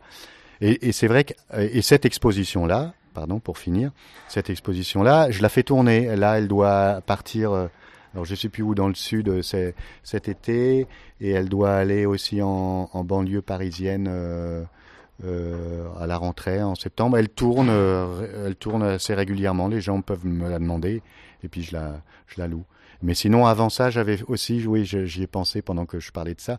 J'avais fait une autre expo dans une galerie à Paris, dans lequel j'avais fait des, pareil, une bande dessinée qui ne pouvait exister que dans le cadre d'une exposition parce que c'était des cases de bande dessinée qui se baladaient dans l'espace. C'est-à-dire quand mes personnages montaient les, on voyait, il montait un escalier, et ben on voyait euh, les, les, cases monter avec euh, avec le personnage. Quand le personnage tombait par terre, la case était avec lui par terre, et après il se promenait par terre, vu du vu du dessus, et il pouvait remonter sur un mur en face, etc. Donc j'utilise, je me dis, je trouve ça idiot. Euh, enfin, c'est toujours un peu frustrant les, expos de bande dessinée. La plupart du temps, ça reprend vraiment ce qu'on a vu en album et donc, ça, ça me paraît pas trop riche. Je me dis, si on fait une expo de bande dessinée, autant faire une, une bande dessinée qui soit faite que pour être en, exposition, quoi. Vraiment jouer avec ça. Voilà, c'est toujours euh, mon idée de voir le, pot, le potentiel de la bande dessinée, c'est ça qui m'intéresse. Oui. Tu un site internet qui est, qui est relativement fourni. On trouve pas mal de tes travaux, des trucs que tu as fait. Moi, j'ai beaucoup aimé le, le, le pro professeur euh, en 3D, enfin quand on tourne autour. Euh. Je regrette de pas avoir eu le Spirou dans lequel il était publié. Euh, qu'est-ce que tu, est-ce que tu as un point de vue sur la bande dessinée numérique, les nouvelles formes de diffusion qui se mettent en place, euh, et puis le jeu aussi que tu pourrais faire en jouant avec l'outil du numérique? On m'a beaucoup parlé de ça, évidemment. Euh, les gens qui me connaissent m'ont dit, mais pourquoi tu explores pas euh, plus le numérique? Et il y a un truc qui me, qui me gêne dans le numérique, c'est que le potentiel est trop énorme. Euh, et donc, je ne sais pas par quel bout attraper le truc. Tout est tellement possible que du coup, moi, ça me, ça me bloque un peu. En, en papier, pour un livre, tout n'est pas possible. Une exposition, tout n'est pas possible le, numérique, c'est vraiment, il y a, trop, y a, pour moi, il y a trop de possibilités. Alors, il faudrait que je trouve le, biais par lequel l'attraper, mais j'ai pas trouvé. J'ai pas trouvé un truc où je me, je me dise, ah, voilà, ça, le numérique va m'aider à, ça, et ça, ne peut exister que en numérique. Il y a des trucs auxquels je réfléchis. Là, j'ai fait un, strip que, à base du personnage de Pifou, qui s'appelle le Pifou Maître, et euh, et je, l'utilise pour un spectacle qu'on fait en ce moment qui s'appelle Loubapo Show avec les, collègues de Loubapo. Et euh, c'est des strips un peu interactifs où le, le, le lecteur peut choisir des, éléments du strip et puis à la fin, pop, je lui propose un, strip en fonction de ce qu'il a choisi. Pop, il y a un strip qui, s'affiche. Mais ce que j'ai fait, j'en suis moyennement content euh, dans le sens où c'est pas complètement interactif. C'est euh, si c'est interactif, mais euh, tous les éléments sont déjà, c'est moi qui les ai préparés à l'avance. Tous les strips, je les ai préparés à l'avance. Je voudrais un truc où le, le lecteur vraiment puisse modifier les, éléments du, strip. Il faut que je trouve. Et pour l'instant, j'ai pas trouvé la formule qui me semble assez riche euh, et qui, moi, me satisfait et qui soit potentiellement très, très, très, très large. Là, j'ai réduit le, le, les champs pour que ça soit moi qui propose toutes les solutions. Mais ouais, je ne suis pas complètement satisfait. Par contre, euh, dans le numérique, il y a des gens euh, comme Anthony Rajol, il s'appelle euh, sur Internet, il, s'appelle plutôt Tony Rajol, qui fait un site qui s'appelle Prise de tête, où il utilise vraiment le, potentiel de la bande dessinée, enfin du, numérique, pour faire des bandes dessinées numériques euh, intéressantes, je trouve. Euh, je me dis, oui, il y a des trucs à creuser, mais pour moi c'est un peu trop trop riche et puis ça peut vite devenir euh, plus du dessin animé que de la bande dessinée. Il y a j'ai pas trouvé encore le truc. Euh, tu fais une BD qui euh, est quand même assez euh, particulière, assez pointue. Euh, est-ce que tu arrives à en vivre? Alors de la bande dessinée même, euh, si c'était que mes droits d'auteur de, de, de, mes bouquins, euh, non, je n'arriverais pas à en vivre. Ou alors oui, il faudrait que je, j'ai, euh, je sais pas quoi, je sois au RMI en, plus à côté. Non, j'arriverais pas à en vivre. Mais ce qui se passe, c'est qu'on, à côté de ça, on me demande de plus en plus des, des, des de faire des interventions, des lectures, de faire ouais, des ateliers aussi dans des écoles d'art. Euh, J'en ai fait beaucoup à Strasbourg, enfin aux Arts Déco de Strasbourg, à l'école d'Angoulême, puis j'en fais aussi dans des collèges, etc. Donc il y a tout ce genre de choses, on va dire, qui sont autour de mon métier euh, de, de dessinateur, qu'on me demande beaucoup, de plus en plus. Je suis obligé de dire non. Et voilà, ça, l'un dans l'autre, ça me fait vivre. Et, je continue de faire des dessins aussi pour la presse. J'aime beaucoup faire ça, des dessins d'humour pour la presse. Donc tout l'ensemble, je vis de, de, mon travail de dessinateur, oui ça c'est sûr. Mais juste ce qui est euh, le, la bande dessinée euh, de Loubapo, euh, non ça ne suffirait pas à me faire vivre. Quelle est ta dernière découverte en bande dessinée? Alors un des derniers trucs que j'ai lu, euh, alors c'est très proche de mon de mon travail, c'est euh, le décalage de Marc-Antoine Mathieu. C'est vraiment une bande dessinée qui m'a énormément plu. Elle est très très proche de, de problématiques euh, que, enfin, de, de, choses que j'ai utilisées. Il fait à un moment des pages déchirées, j'ai fait aussi ça, des pages découpées, enfin qu'on plie. Donc il y a, il y a vraiment des, des trucs qu'on a très très en commun. Tout ce travail réflexif sur le sur ce qu'est le, le médium bande dessinée, on le pratique en commun. Donc évidemment, ça m'a ça m'a renvoyé à plein de trucs et je trouve qu'il s'en sort très très bien. Parler, il, il, parle de rien parce que dans sa bande dessinée, il se passe rien à part le fait que les personnages essayent de rattraper le, le le, décalage qu'il y a eu dans, le départ de la bande dessinée. Mais il, sont, il justement parlait de rien et il, dit plein de choses sur ça, sur, sur que dire à partir de rien. Et c'est euh, vraiment bien. Bon, et il y a, avant il y avait trois secondes qu'il a fait que je trouve aussi euh, merveilleux. Sinon, euh, je sais pas, dans les trucs récents, il y a, euh, moi j'ai lu euh, l'enfance d'Alan de Emmanuel Guibert, qui a rien à voir avec ce que je fais, mais euh, je suis complètement ébloui par tout ce que fait Emmanuel et ça a continué avec l'enfance d'Alan. C'est justement, c'est justement des trucs que j'aimerais beaucoup arriver à faire, ce qui, ce qui fait, à savoir parler de, de de souvenirs d'une personne euh, et, et, trouver les bonnes images qui font pour ça. J'ai plusieurs trucs comme ça que j'aurais envie de faire. J'aurais envie de parler d'un un de mes ancêtres. C'est un travail que, que je mène avec une cousine, mais je sais pas quoi montrer comme image. Et euh, où il y a une amie aussi qui est, qui est décédée et je me disais j'aimerais beaucoup parler d'elle parce que je trouve sa vie elle est extraordinaire mais je je sais pas quelles images trouver.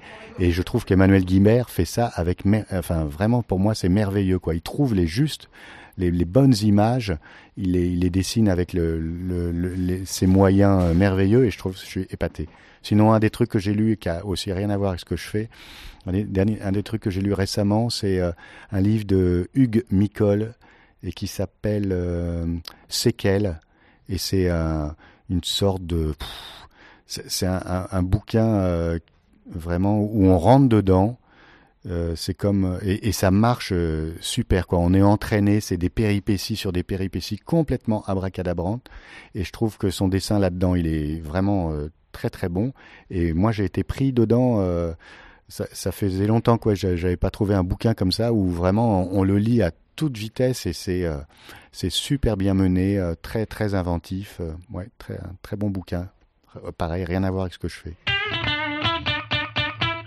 Donc j'espère que vous aurez apprécié cette euh, interview de Étienne Descroix. En tout cas, nous on a passé un très bon moment. Vous avez vu qu'il est vraiment captivant, qu'il a une voix, il a une voix de radio. Ouais, carrément. Mieux que nous en fait. On, il devrait faire cette émission à notre place. Il a un petit côté. Euh... Ah oh, bien sûr, j'ai oublié son, j'ai oublié son nom. Euh... Mais bien sûr. Non, je vois pas non plus. Ah, mais si. Bon, je, je, la ressortirai après parce que alors là, ça tombe à plat. Vas-y. T'avais fait une blague en plus, c'est ça? C'est ça. Ah, ah non, mais la loose. Là, là c'est la loose, la loose totale. Euh, la loose totale. Vous êtes encore neuf sur le live. On vous rappelle que vous pouvez réagir avec euh, le hashtag OEC Live. Euh, on salue Azertov euh, qui nous a envoyé quelques commentaires.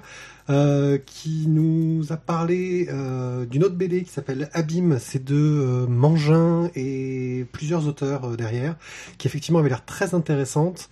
Euh, qui était sur le sujet de la mise en abîme euh, et que je vous recommande. Qu'on trouve chez Air Libre euh, depuis. Voilà.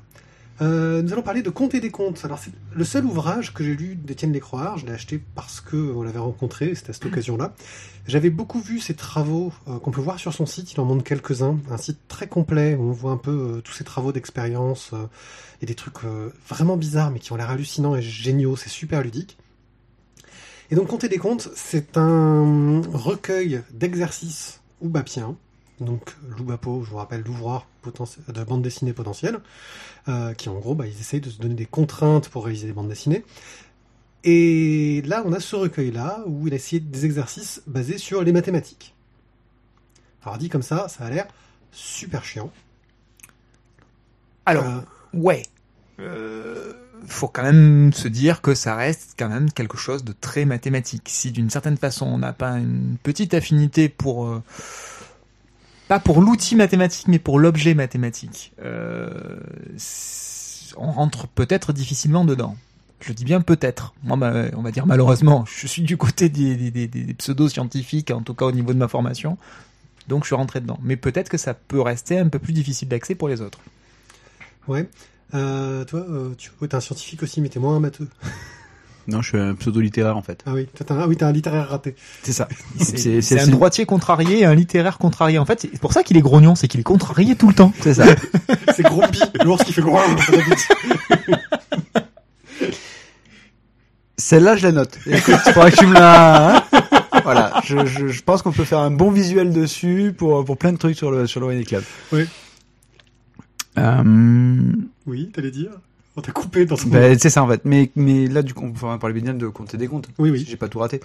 Euh, moi, j'ai trouvé ça excellent à lire parce que tu as as tellement de de variantes dans euh, dans, dans les contraintes que se fixent euh, les croires que c'est euh, tu vas lire en fait ton truc dans un sens, tu vas le lire dans l'autre sens, tu vas avoir tu vas voir en fait le, le- les différentes pratiques qu'il va qu'il va donner avec euh, quatre cas qui sont identiques mais qui va enchaîner de différentes façons avec différents dialogues. Ça, ça- ça multiplie en fait le, le, le, le sens de lecture au fur et à mesure. Ça joue beaucoup sur la permutation de cases, Oui. c'est-à-dire que euh, il va tracer. Alors il explique hein, à chaque fois euh, au début de l'exercice, il explique pourquoi il fait cet exercice et comment ça marche. Et il commence toujours, euh, par exemple, il y a un exercice où il va faire un schéma de lecture, une sorte de pentagramme qui va donner un ordre. Et il faut que cette case-là, quel que soit le moment où tu prennes ta lecture, fasse une histoire qui va se lire quand même euh, en suivant ce schéma-là. Euh, ça joue sur la répétition, où à chaque fois il va rajouter une case, faire une sorte de schéma dans tous les sens. Mais c'est là où justement c'est c'est vraiment mathématique parce que plus tu vas rajouter de cases, plus tu vas rajouter en fait, ça va être exponentiel. Tu peux avoir euh, avec euh, peut-être les 10 cases, tu peux avoir euh, une centaine d'histoires différentes. Euh, L'exercice rigolo, c'est le carré magique aussi, la BD qui peut se- euh, le, le carré de 3 sur 3 qui peut se lire dans tous les sens. Euh, oui, moi celui que j'ai trouvé le, le- enfin, l'un de ceux que j'ai trouvé le plus impressionnant, c'est euh, l'histoire du 5 sur 5. Euh, avec cinq personnages différents, extraits de cinq BD différentes, avec des cases de mémoire qui sont qui existent vraiment dans les dans les BD en question, je crois. Euh, enfin un truc du genre, c'est juste hallucinant, sachant que donc sur la ligne on a cinq extraits de BD, on va dire, hein, ou en tout cas cinq personnages de BD différents. Euh, mais il faut qu'en colonne aussi, ça fasse cinq personnages de BD différents. Donc, on, l'air de rien, les combinaisons sont, sont pas évidentes Et, à se faire répondre. et cinq dialogues de BD différentes C'est euh, ça. qui sont non, mélangés et ça donne un sens. C'est un truc de fada. Donc on a. Cortomastes, les Schtroumpfs, alors il y en a que je reconnais pas, il y a du Fred, et non, il y en a deux de personnes. Ouais, il y en a deux que j'ai eu du mal à. Mais voilà, là aussi, si on n'a pas un minimum de références euh, littéraires, on passe sans doute, euh, enfin, BD fil, on passe à côté Il de y certains a trucs. Baccarat Tandridil, la crise illustrée de Willem, les Éthiopiques euh, du Goprat, l'île des brigadiers de Fred et le Schtroumpfissime de Peyo. Chaud chaud. Oui, enfin. euh, Et donc il joue avec ça, et c'est vrai que, comme on le disait, on est dans le mathématique, donc on se dit que ça peut être un peu froid et un peu vain. Alors souvent, pour contrer ça, il joue sur l'humour et sur l'absurde. Ouais, enfin l'histoire, de manière générale, les histoires sont quand même super bien ficelées et, euh, et assez profondes pour que pour que rien que l'histoire en elle-même déjà soit soit pertinente et intéressante. En plus, se rajoute à ça tout le système mécanique de la contrainte. Euh, Celui-là est absolument génialissime. Ouais, Boule et Bill, c'est un truc de fou où on a deux BD en une qui se Croisent. croisent, qui se chevauchent au niveau des dialogues et des dessins. Pour créer une troisième BD. Ouais. C'est- Voilà. À un moment donné, est-ce que est-ce qu'il a passé un électroencéphalogramme pendant qu'il créait ça? L'idée est folle. Et Boule, ça vient de Pierre Boulle, le mathématicien. Oui, les lois des Pierre ensembles Boulle. où ils nous font chier à La mécanique, boule- la, les Et mathématiques Bill, booléennes. c'est euh... Will Billycock euh... ou non pas Will Billycock, un autre Bill, Buffalo Bill. Buffalo Bill. Voilà, Buffalo Bill. Oui, parce que du coup, c'est le l'Indien qui est pris pour un sauvage qui en fait est bien plus sage que le Buffalo Bill qui est le grebeux de base. Donc euh, ouais, euh, ça peut donner cette impression d'être un peu froid, etc. Euh, il joue avec l'humour. Est-ce que vous, vous avez eu cette impression euh, bah, que ça peut donner qu'on est dans de l'exercice quelque part? Euh, C'est chiant un exercice par définition. Ouais, alors euh, bon, mon petit côté psychorigide va dire que le cadre, euh, la contrainte, pardon, peut être un cadre. C'est-à-dire qu'à un moment donné, euh, ça, ça nous donne aussi une trame de travail qui nous évite de partir de la page blanche. Oui, enfin là, il est dans des contraintes super fortes. Oui, mais du coup, il part pas de la page blan- blanche. C'est-à-dire que techniquement, il a déjà une feuille de route. Euh, après, reste à lui de trouver une histoire, reste à lui de trouver éventuellement les références BD pour euh, sur lesquelles il doit s'appuyer, euh, ou simplement la thématique de départ, mais qui du coup, une fois que le fil a commencé à être tiré, le, la technique euh, l'entraîne forcément de plus en plus loin en avant euh, et, et peut-être une aide finalement. En tout cas, moi, c'est comme ça que je peux le percevoir. Si je devais rentrer dans, dans, la, dans le processus de création, euh, avoir une trame, avoir un- une contrainte, c'est aussi avoir un cadre. Et du coup, parfois une aide. Tu vois Hmm, Hmm, Là, il y a un grattage de barbe qui n'est pas, euh, visible. qui n'est pas Euh, audible, Oui, plus que visible. Oh, ça peut être audible, là Ouais, il faut gratter fort. Faut gratter c'est très pas fort. super intéressant. Euh, Merde. je pense, je pense qu'au contraire, il il y a pour réussir, euh, à- à- enfin, pour, pour réussir les, j'arriverai pas à trouver le mot, les, enfin, la problématique qui se pose quand il veut faire ça, je pense que tu dois avoir un, une connaissance de de la narration au niveau euh, une, technique qui doit être mais je pense vraiment monstrueuse parce que c'est c'est imbriquer tous les petits faits les uns dans les autres pour justement subir la contrainte et finalement la déjouer pour en faire un truc qui est euh, qui est qui est qu'on peut lire et qui est euh, qui a un sens mais dans qui a un sens dans tous les sens. Voilà. À mon avis voilà il y a vraiment un gros gros gros gros travail Ouais. je crois qu'il veut le compter des comptes au fait Ouais, c'est ça. Euh, bon, moi, je vais, je vais essayer de faire rebondir sur. donc du coup juste donc, du coup voilà juste pour enfin pour pas être trop d'accord avec euh, avec euh, Isaac c'est que euh, c'est pas la contrainte à mon avis qui fait vraiment le la difficulté du truc c'est c'est plus d'avoir un de savoir d'où tu viens pour réussir à faire des trucs pareils Parce que c'est pas, c'est jamais creux. Hein. Il y a toujours un sens. Ah oui, oui, le chose. scénario est toujours intéressant. Il y a une des histoires, moi, qui m'a le plus touché, et je pense que c'est le, le cas pour vous aussi, qui s'appelle Ouais. Compter sur moi, euh, où en fait, sa contrainte, c'est qu'il utilise, euh, bah, je vais vous lire la contrainte. Certaines personnes comptent pour nous, il est donc naturel que l'on compte pour elles. Considérons un être cher dans sa cinquantième et ultime année. Nous disposerons pour l'évoquer de 50 mots et 50 traits. Dans sa 49e année, 49 mots, 49 traits, et ainsi de suite jusqu'à la fin, jusqu'au début.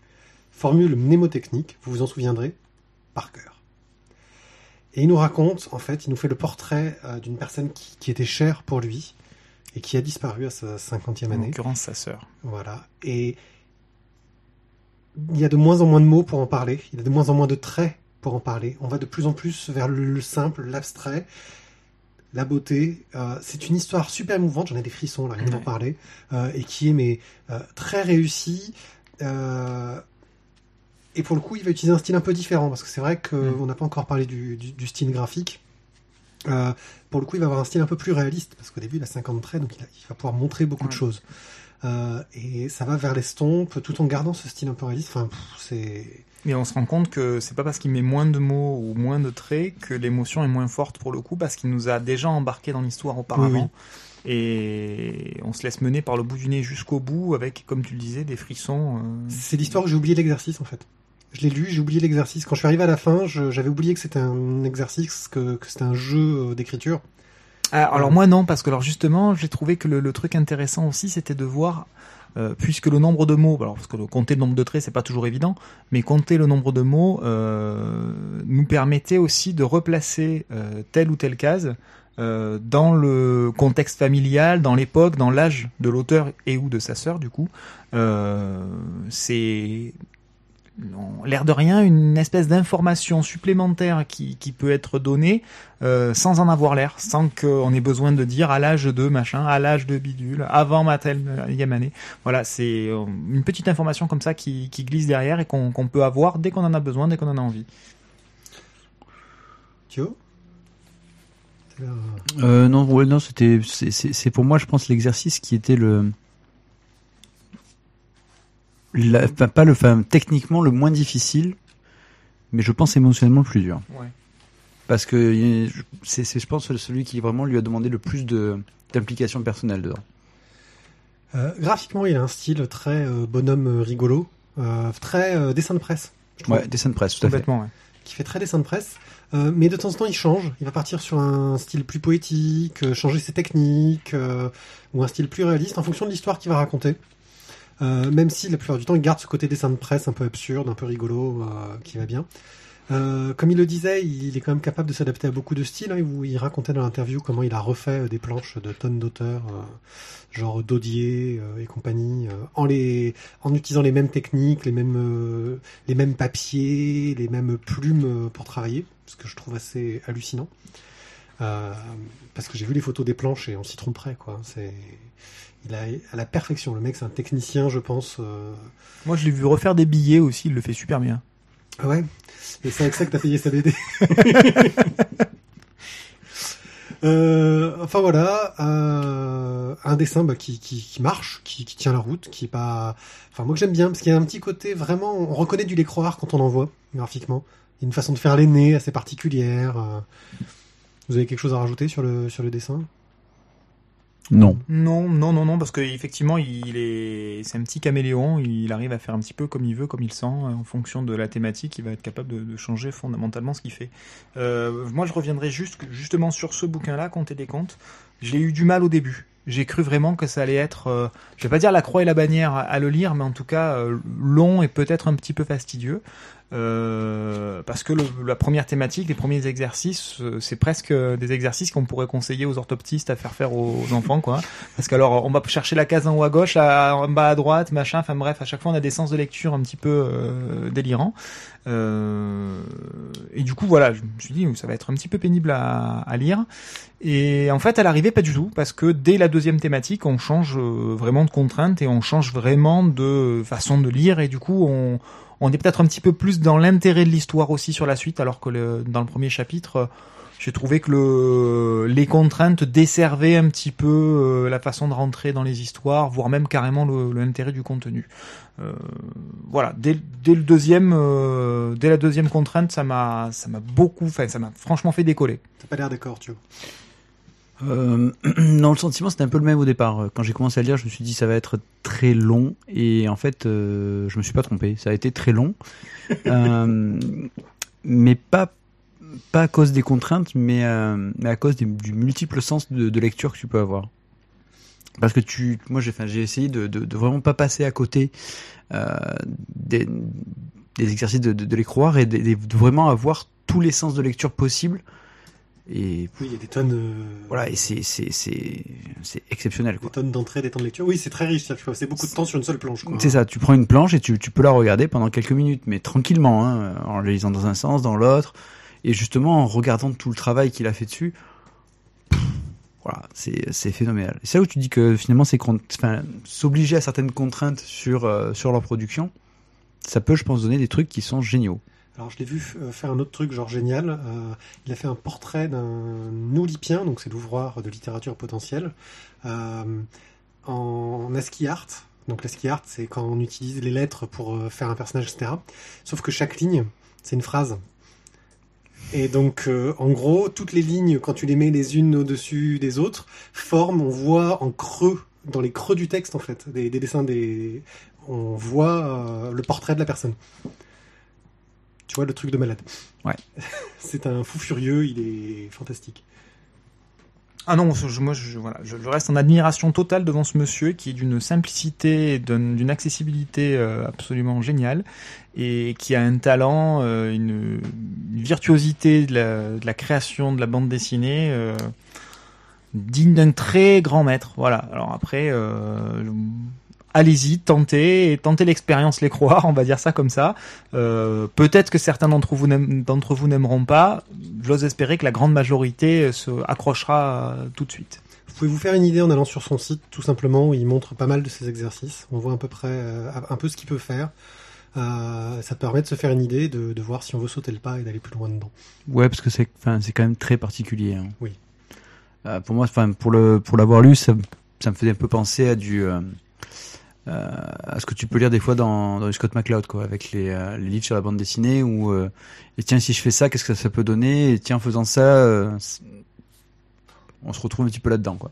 Mais quelle transition de malade tu viens de m'offrir Ah oui, parce que c'est la carte blanche. Oh là, Oh là là Eh, ta, ta, ta, ta. Bravo, corporate Nous allons donc partir sur notre euh, carte blanche. euh, Com va venir nous parler de la théorie de la BD. Qu'est-ce que c'est, à quoi ça sert et quels sont les ouvrages de référence Parce que c'est vrai que dit comme ça, ça a l'air chiant. On, est, on, on, doit être assez chiant d'ailleurs, mais pourtant on arrive à conserver nos 10 auditeurs. Qu'est-ce qu'on est fort En fait, c'est parce qu'en fait, c'est nos femmes. C'est nos femmes, c'est ta mère, et voilà, ah, c'est la famille, qui nous écoute. ça. À, à, nous trois, ça fait pas grand monde en fait. 10 personnes à nous avec nos trois familles, euh, franchement, c'est la loose. Euh, donc on laisse la parole ouais. à Com euh, et on revient euh, juste après euh, pour le courrier de Tizak. Carte blanche à Com. Bonjour Com. Salut. Donc un nouveau venu pour les cartes blanches. Euh, Com, tu vas nous parler de théorie de la bande dessinée et pour ça tu peux, tu as de quoi faire parce que tu en as bouffé quelques années car tu es thésard. Tout à fait, euh, je suis euh, tout à fait en fin de thèse puisque j'ai rendu ma thèse ce matin, donc c'est tout frais. Félicitations. Bah merci. Et donc euh, ouais, une thèse qui parlait en partie de bande dessinée, donc j'ai dû avaler pas mal de théories pendant pas mal d'années. Et donc tu fais partie d'une caste étrange qui est les chercheurs, des gens qui essayent de comprendre comment marchent les choses. Et la vraie question que tout le monde se pose, c'est à quoi ça sert? À quoi ça sert, c'est ça? Alors, je vais pas te dire à euh, faire parler les cons euh, comme dans le film, parce que sinon notre entretien euh, serait un peu court. Donc, pourquoi la théorie c'est important? Alors, deux remarques. La première, c'est que je vais essayer de ne pas utiliser trop de mots compliqués, donc n'hésite pas à me reprendre, surtout si il y a des mots que tu comprends pas. Tu sais, c'est les petits défauts du chercheur hein, qui pense que tout ce qu'il dit est évident. Euh, et puis, euh, ce que je dis sur la théorie, bon là, on parle de BD, mais euh, je pense que ça peut s'appliquer à, d'autres domaines. Alors, pourquoi se prendre la tête avec de la théorie? Pourquoi? En fait, en, chercher à en savoir plus sur la bande dessinée, parce que c'est un peu ça la, question de fond. Pourquoi on lirait pas juste des albums pour se faire plaisir, quoi? Et se faire plaisir, pour moi, c'est ça le, le truc. donc c'est clair que il n'est pas question de se farcir de la théorie si on n'en a pas envie. C'est pas c'est pas le propos ça peut ça peut ne pas plaire. Hein. Il peut y avoir des gens qui disent non moi la théorie euh, j'ai pas envie, euh, c'est pas un problème, on, vit très bien sans. Mais euh, si ça vous intéresse de décortiquer un peu ce, machin hybride qui est la bande dessinée, qui est quand même beaucoup plus complexe qu'il n'y paraît euh, quand on y réfléchit cinq minutes, eh ben c'est pour ça que la théorie est faite. Alors, la théorie, ça sert euh, à plein de monde, ça sert aux auteurs de bande dessinée pour savoir, pour réfléchir un peu comment ils font leur BD, pour essayer de, de se poser des questions là-dessus, trouver des nouvelles manières de raconter. Ça sert aux chercheurs, bien entendu, euh, qui pour qu'ils se fassent mousser dans les conférences et que parfois ils gagnent des sous. C'est assez rare, mais c'est possible. Et puis des fois, il y a des cacahuètes. Voilà, il y a, ah oui, il y a beaucoup, beaucoup de cacahuètes et de jus d'orange. Euh, et puis ça sert aux lecteurs de bande dessinée. Alors dans le doute, euh, je pars du principe que euh, les auditeurs font partie de cette troisième catégorie, à moins que tu aies des chercheurs qui, ne, s'avouent pas tels, ou alors des, des auteurs qui nous écoutent. alors pour aller vite, on pourrait diviser les études sur la bande dessinée en deux, en deux familles, on va dire. Il y aurait la famille formaliste, ou la famille structurelle, on va dire, et la famille sociologique. Alors moi personnellement, je suis plutôt un formaliste, donc euh, je vais parler surtout de ça. Donc formaliste, c'est celui qui s'intéresse à, comme son nom l'indique, la forme de la bande dessinée. Euh, et puis on parlera peut-être un peu de, l'approche sociologique euh, quand je, citerai quelques ouvrages tout à l'heure. La forme, c'est quand tu dis forme, tu veux parler du fait que ce soit dans un album carré, cartonné. Bah en fait, c'est un peu de tout. C'est-à-dire que c'est à la fois des choses très générales comme comme tu viens de le dire, le format de la bande dessinée. Alors voilà, est-ce que ça va être un, album euh, rectangulaire Est-ce que ça va être plutôt un truc type livre Est-ce que ça va être une bande dessinée numérique euh, Est-ce que ça va être imprimé euh, Enfin voilà, tout un tas de questions comme ça. Qu'est-ce que ça fait, par exemple, quand on lit un manga qui est en petit format de 200 pages par rapport à un grand album cartonné couleur de, de 46 pages déjà tu t'approches pas la chose de la même manière. Donc ça, c'est des questions comme ça. Ça peut être aussi après à l'intérieur de, l'album, à l'intérieur de la bande dessinée, bah, euh, comment, euh, comment ça marche une planche de bande dessinée, qu'est-ce qu'on peut faire sur une planche, qu'est-ce que c'est les, les, principes qui organisent une, une planche de bande dessinée, euh, les cases de bande dessinée, comment est-ce que dans une case de bande dessinée les choses peuvent s'organiser, le rapport entre le texte et l'image, comment un, un, scénario va se construire, encore une fois, c'est quoi les, les, principes qui y derrière ça et tout? Enfin, ça, ça regroupe un champ bien sûr extrêmement vaste. Euh, qu'il faudrait euh, des heures pour, pour en parler. Alors, en gros, la théorie te permet, en sachant comment ça marche, de créer une grille de lecture qui va permettre de savoir pourquoi tu as aimé ou pas, en fait. Ouais, voilà, c'est ça. En tant que lecteur, bah, en fait, si je fais une comparaison, par exemple, quand tu, regardes un film euh, de n'importe qui, hein, Tarantino, euh, Tarkovsky, George Lucas, enfin peu importe, euh, tu peux très bien être dans ton canapé et voir le film et dire ah, c'est bien comme film, ou alors ah bah, non, j'aime pas trop. Et puis, si tu t'y connais un petit peu en théorie du cinéma, tu peux dire ah oh là là, il y a un cadrage fantastique, oh ce film, le montage des scènes est incroyable, oh là là, il y a un retournement scénaristique à un moment, c'est génial, et ça marche pour le cinéma, ça marche pour la musique quand tu dis euh, oh, les solos de Jimi Hendrix, euh, les, euh, les nocturnes de Chopin, cette maîtrise de la gamme, ou en littérature, ou peu importe. Enfin bref, c'est optionnel parce que tu peux apprécier tout ça sans, sans trop savoir pourquoi, hein, voilà. Mais ça, voilà, c'est toujours bien de savoir un peu comment ça marche, de mettre un peu les mains dans le cambouis pour apprécier encore plus, en fait, finalement. Alors, il y a beaucoup d'aspects hein, à, la, à la théorie de la bande dessinée. Donc moi, je parle plutôt formalisme, mais ça veut pas dire que la- l'approche sociologique est pas bien. hein. Les, Donc, les deux l'approche formaliste, c'est de dire euh, on va positionner les choses de telle façon pour obtenir tel effet euh, et avoir un tel fonctionnement. Euh, et la sociologique, ça serait quoi par rapport à ça? Bah, l'approche sociologique, ce serait plus des questions comme par exemple, c'est quoi la définition d'une bande dessinée? Euh, ça peut être aussi des questions du style euh, quand est née la bande dessinée? Alors ça, c'est les deux questions. Tu les poses à un panel de chercheurs. Tu, tu peux les laisser ensuite discuter pendant, je pense, une bonne semaine euh, pendant qu'ils s'écharpent euh, pour trouver une réponse.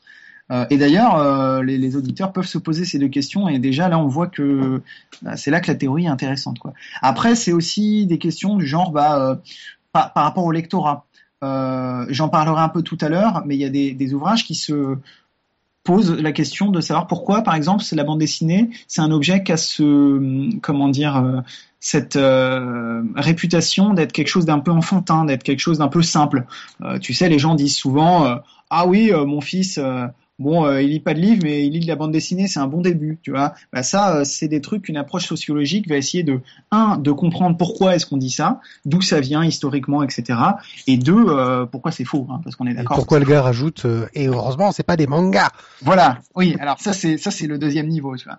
Mais mais voilà, la- l'approche sociologique ce serait ce serait plutôt ça. Après, dans les faits en général, tu utilises un peu les deux en même temps, quoi. C'est-à-dire que pour expliquer pourquoi la BD a un- une réputation de truc enfantin, par exemple, tu vas aussi te baser sur euh, une des réponses possibles. Par exemple, ce serait bah, parce que l'album euh, de bande dessinée, cartonné couleur, c'est une forme qui découle des albums pour enfants illustrés machin. Donc euh, euh, voilà, ce serait une question typique où tu utilises en fait un peu les deux approches. Donc si je résume bien, la théorie, ça sert à comprendre ce qu'on lit, à comprendre pourquoi certaines BD fonctionnent ou ne fonctionnent pas, ce qui nous plaît ou nous plaît pas. C'est ça, c'est ça. Alors. Après, euh, la théorie, ça a des bons côtés, ça a des mauvais côtés. Les bons côtés, bah, c'est effectivement comme, euh, bah, en fait, tu viens de les, dire. Il y a quand même un côté emmerdant de s'intéresser à la théorie, à part que ça peut en faire endormir les gens dans les soirées. Euh, c'est que bah, ça, vi- ça devient de plus en plus difficile au fur et à mesure qu'on lit des choses théoriques de lire des mauvaises bandes dessinées. Alors, c'est une blague qu'à moitié, parce qu'en fait, moi, par exemple, depuis que je m'intéresse à, tout ce genre de questions, je fais beaucoup plus attention à des, bah, à la mise en page, par exemple. Euh, alors, ça me permet d'apprécier encore mieux des dessinateurs comme Chris Ware ou Andreas, euh, qui, euh, sont des génies à ce niveau-là. Mais en même temps, ça me fait moins aimer les BD de, disons, Johan Sfar, euh, qui est un gros paresseux qui fait que des gaufriers, quoi. Euh, mais après, c'est comme tout, hein, on peut apprécier une œuvre malgré ses défauts. Par exemple, Sfar, il fait des dessins plutôt jolis, mais ses scénarios sont tout pourris. Enfin voilà, bon, j'arrête sur Sfar. Mais euh, Les gens peuvent réécouter euh, la chronique euh, de Tokyo qu'on avait fait il y a quelque temps. d'accord. Mais il a aussi fait des bons scénarios. Oui, oui, oui. Il se, il, il Professeur Bell, c'est peu, génial. euh, il, il s'empâte un peu ces derniers temps, mais, mais ouais, ouais, Professeur Bell, c'est génial. euh, toutes ces, toutes ces premières BD, le, le Golem et tout, c'est super, quoi. Mais euh, enfin voilà, c'est vrai que euh, du coup, maintenant, quand je lis une bande dessinée, euh, souvent, il y a un moment, je vais, je vais m'arrêter de lire, puis je vais dire bon, alors là, je regarde la mise en page. Ouais, là, c'est pas très intéressant. Ah, là, il y a un, effet pas mal, bien trouvé. Du coup, euh, je vais prendre plaisir à relire cette page plus tard en disant ah oui, j'avais bien aimé euh, l'effet qu'il y avait à ce niveau-là. Après, il faut aussi pour que ça marche que l'auteur en, en ait conscience. C'est-à-dire que tu as beaucoup d'auteurs et encore euh, heureusement, hein, t'es pas obligé du tout de, réfléchir à ce genre de truc quand tu fais de la bande dessinée, mais tu as beaucoup d'auteurs qui, qui n'ont pas lu beaucoup de théorie et du coup, bah à ce niveau-là, mise en page et tout, c'est pas des trucs extraordinaires, mais bon, c'est pas grave non plus. hein. Il y a des très bonnes BD qui, qui font sans. On va y venir d'ailleurs, euh, justement, en allant sur la deuxième partie euh, de cette carte blanche. Euh, C'était euh, Will Eisner qui disait que lui avait commencé à écrire sur la théorie parce qu'il s'est rendu compte qu'il y a des trucs qu'il faisait qui marchaient, mais sans savoir pourquoi. Il le faisait un peu à l'instinct, et il a voulu comprendre pourquoi est-ce que certains de ses dessins marchaient mieux que d'autres. Euh, et c'est ce qui l'a amené à s'intéresser à la théorie. Là-dessus, il a écrit plusieurs ouvrages, hein, et je voulais justement que si les gens veulent s'intéresser un peu plus à la théorie, quels sont les, ouvrages un peu de référence sur le sujet? Ouais, bah écoute, on, va commencer par, par Will qui était deuxième sur ma liste, mais du coup ça fait une bonne transition. Donc, a écrit effectivement un bouquin qui s'appelle, euh, alors en français je sais plus, en anglais c'est Comics and Sequential Art. Donc ça doit être quelque chose comme la bande dessinée art séquentiel. C'est ça, sorti en trois volumes euh, chez Delcourt, je crois. D'accord. Euh, donc moi je l'ai lu en anglais parce que ce que ce que je t'ai pas précisé, euh, tu ne pouvais pas le savoir, mais euh, je suis un chercheur sur la littérature américaine. Donc moi je m'intéresse surtout voilà à ce côté-là. Ce qui est intéressant, c'est que justement c'est surtout des Français qui s'occupent de théorie. Donc l'ouvrage d'E- d'Eisner, il, est bien hein, effectivement. Donc c'est un peu le même principe que, que Scott McCloud dont je vais parler dans deux minutes, c'est-à-dire expliquer comment marche la bande dessinée en bande dessinée. Euh, et ça, c'est assez intéressant. Enfin, c'est une approche euh, plutôt originale. Après, euh, les bouquins de Will Eisner, je les trouve bien, mais quand même un petit peu datés. Parce qu'ils datent quand même des années 80-90 et euh, du coup il y a certains trucs où tu, sens un petit peu que, que voilà ça marche plus trop ou en tout cas c'est des choses qui ont évolué aujourd'hui Alors Donc- ça a été réédité et augmenté en trois volumes chez Delcourt sous le titre Will Eisner, les clés de la bande dessinée, en trois tomes. Euh, le premier c'est l'art séquentiel, le deuxième c'est la narration et le troisième c'est les personnages. D'accord, alors moi je pense que ce que j'ai lu correspond au premier tome, donc euh, du coup je ne me prononcerai pas sur les deux autres que je n'ai pas lus. Donc après moi je voulais parler aussi de, Scott McCloud donc qui a sorti euh, pareil une, BD théorique. Enfin il y a plusieurs tomes mais je pense au niveau théorique ce qui est le plus intéressant c'est le premier tome qui s'appelle L'art invisible en français. C'est sorti chez Delcourt. Euh, et ensuite, il a fait deux autres ouvrages, un qui s'appelle Réinventer la bande dessinée euh, et un autre qui s'appelle Faire de la bande dessinée. Donc là, c'est vraiment pour euh, pour les, les faiseurs, quoi. Réinventer la bande dessinée est d'ailleurs introuvable, il a été édité chez Rackham euh, il y a quelque temps. Tout à fait. Euh, alors que l'art invisible est encore trouvable, je crois, très très facilement. Oui, il a été repris par Delcourt. Donc euh, bon, et puis c'est un grand classique. Hein. Je pense qu'à mon avis, il y a pas mal de gens qui nous écoutent, qui en ont entendu parler, qui l'ont même peut-être lu. Euh, moi, je vais pas le cacher. Je trouve que c'est un, livre qui est quand même très très surévalué. Euh, alors pour s'y arrêter deux minutes, bon, c'est ça, part d'une très bonne intention. Hein. Comme je l'ai dit, expliquer ce qu'est la bande dessinée en, bande dessinée, c'est plutôt couillu. C'est plutôt bien trouvé aussi, puisque finalement, ça permet de montrer euh, aux lecteurs de bande dessinée qu'il y a tout un tas de trucs qui font instinct- instinctivement. Euh, et là, dans son bouquin, on, y réfléchit un petit peu, donc c'est très intéressant. Sauf que bon, il y a, plusieurs problèmes pour moi. Euh, le premier, c'est que bah, la théorie se prête mal au discours simple et la bande dessinée se prête mal au discours compliqué. Donc euh, finalement, euh, c'est un livre qui, qui fait que effleurer la surface de plein plein de choses. C'est-à-dire que il parle de plein de sujets, mais à chaque fois, il va très très vite. Donc euh, on peut, il y a peut-être un risque de rester un petit peu sur sa fin. Et Ça puis peut être une bonne mise en bouche, quoi. oui, c'est une bonne mise en bouche, sauf que, et c'est là le deuxième point négatif, euh, il dit des trucs très intéressants, mais il dit aussi, à mon avis, à mon sens, euh, pas mal de conneries. Euh, je vais pas trop rentrer dans les détails parce que bon, pour des gens qui n'ont pas lu le livre, ça sert à rien qu'on discute euh, euh, comme ça. Euh, mais il y a quand même des gros raccourcis et des trucs qui sont juste faux, je pense. Après, c'est matiné quand même de bonnes choses, euh, notamment au niveau de la définition de la bande dessinée. Il y a des trucs intéressants, euh, même si ça, s'accompagne là aussi de, de bêtises sur euh, sur la naissance de la bande dessinée. Bref, je le recommande euh, pour avoir des bases, pour une mise en bouche, comme tu dis, mais ce serait une mise en bouche à lire avec un grain de sel. Hein. Faut, faut pas en faire une bible, euh, comme on, on l'entend trop souvent. Il- C'est mieux d'essayer de l'accompagner d'autres lectures euh, pour se faire sa propre idée sur la question. Quoi. Par exemple.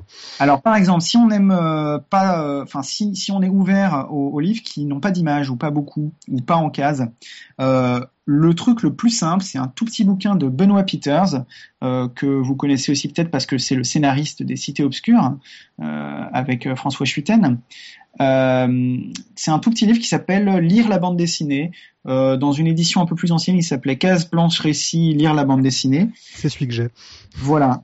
moi, personnellement, j'ai l'édition Flammarion qui, qui, coûte 8 euros, qui est un, vraiment un, petit bouquin de poche qu'on lit en une heure, et qui est vraiment très bien. C'est-à-dire que c'est très bien pour les bases. Hein. Encore une fois, là non plus, ça va pas super loin, mais euh, voilà, si, si on, on s'intéresse vraiment en curieux, sans avoir envie de trop se prendre la tête, c'est vraiment une bonne base. Il y a en plus un chapitre sur le travail de scénariste, vu que Peters est, scénariste. Euh, donc, euh, comme premier départ, moi je vous recommanderais celui-là. Ok. Après, pour aller un petit peu plus loin, euh, le deuxième que je recommanderais, euh, ce serait un livre de Thierry Gronstein qui s'appelle Système de la bande dessinée, euh, qui est sorti chez les presses universitaires. Donc tu vois là, il y a le mot universitaire dans le dans l'éditeur, tu sens que c'est du sérieux. Euh, et pour moi, c'est juste le meilleur livre sur la théorie de la bande dessinée. Alors c'est un livre qui est très formaliste, c'est bien, c'est pour ça que je l'aime bien. En fait, il, décortique dans ses moindres détails les aspects formels d'une bande dessinée, donc en partant de la planche, euh, ensuite, il va voir, euh, il va t'expliquer comment ça se passe l'organisation en case. Enfin bref, tout ce dont je parlais tout à l'heure, en utilisant des termes très précis. Alors bon, c'est universitaire, hein, donc euh, il y a tout un tas de définitions et tout, mais ça reste vraiment très très clair. le langage est, très fluide. Il y a beaucoup d'exemples. C'est jamais rébarbatif. Vraiment, enfin, je, je le trouve génial parce que c'est à la fois très pointu, c'est très universitaire, mais euh, n'importe qui peut le lire, à mon avis, sans, sans avoir trop de, de background derrière, euh, et s'y retrouver quand même. Et c'est accompagné d'un deuxième tome qui s'appelle Bande dessinée et narration, donc chez le même éditeur. Euh, et là, c'est un c'est en fait un peu bah, c'est la suite du premier, c'est-à-dire que ça élargit un peu le, champ euh, du premier tome. Dans bande dessinée narration, il s'intéresse à des domaines bon qui maîtrise un petit peu moins bien, donc ça se ressent un petit peu, euh, mais ça reste très intéressant. Il parle du manga, il parle de la bande dessinée abstraite, il parle de la bande dessinée numérique, il parle bien sûr de rythme et de narration, d'où le, titre. Euh, voilà, plein plein de trucs intéressants. Un autre livre vraiment pas mal, qui est un peu plus gros, un peu plus cher aussi, bien sûr. C'est un livre de Renaud Chavannes qui s'appelle Composition de la bande dessinée. Euh, c'est publié chez PLG. Euh, je crois qu'il y a un site internet euh, qui est dédié à, l'ouvrage. Dans mon souvenir, il est pas mal parce que sur le site internet, il y a des, des trucs en plus, il y a des extraits du livre, etc. Donc ce bouquin, en fait, c'est un bouquin qui s'intéresse à la composition de la planche. Et euh, là aussi, c'est vraiment passionnant et ça décortique les différentes façons de, mettre euh, en planche une bande dessinée euh, et comment on, va lire une planche. Quels sont les, les schémas qu'on peut retrouver entre différentes bandes dessinées, même extrêmement différentes. il va te parler de, tu vois, il y a la composition régulière, la composition semi-régulière, la composition fragmentée, etc., etc. avec des tonnes d'exemples, des tonnes d'illustrations. Euh, et ça, illustre parfaitement ce que je disais tout à l'heure à propos de la bande dessinée. C'est un bouquin qui t'aide vraiment à mieux apprécier les bandes dessinées et mieux détester les mauvaises, en fait. Ok. Bon, bah, on a déjà fait un, un, un sacré tour. Moi, je vais juste rajouter une bande dessinée de Sergio Garcia et Lewis Trondheim s'appelle Bande dessinée Apprendre et comprendre. Donc c'est une bande dessinée, là c'est plus destiné à un jeune public.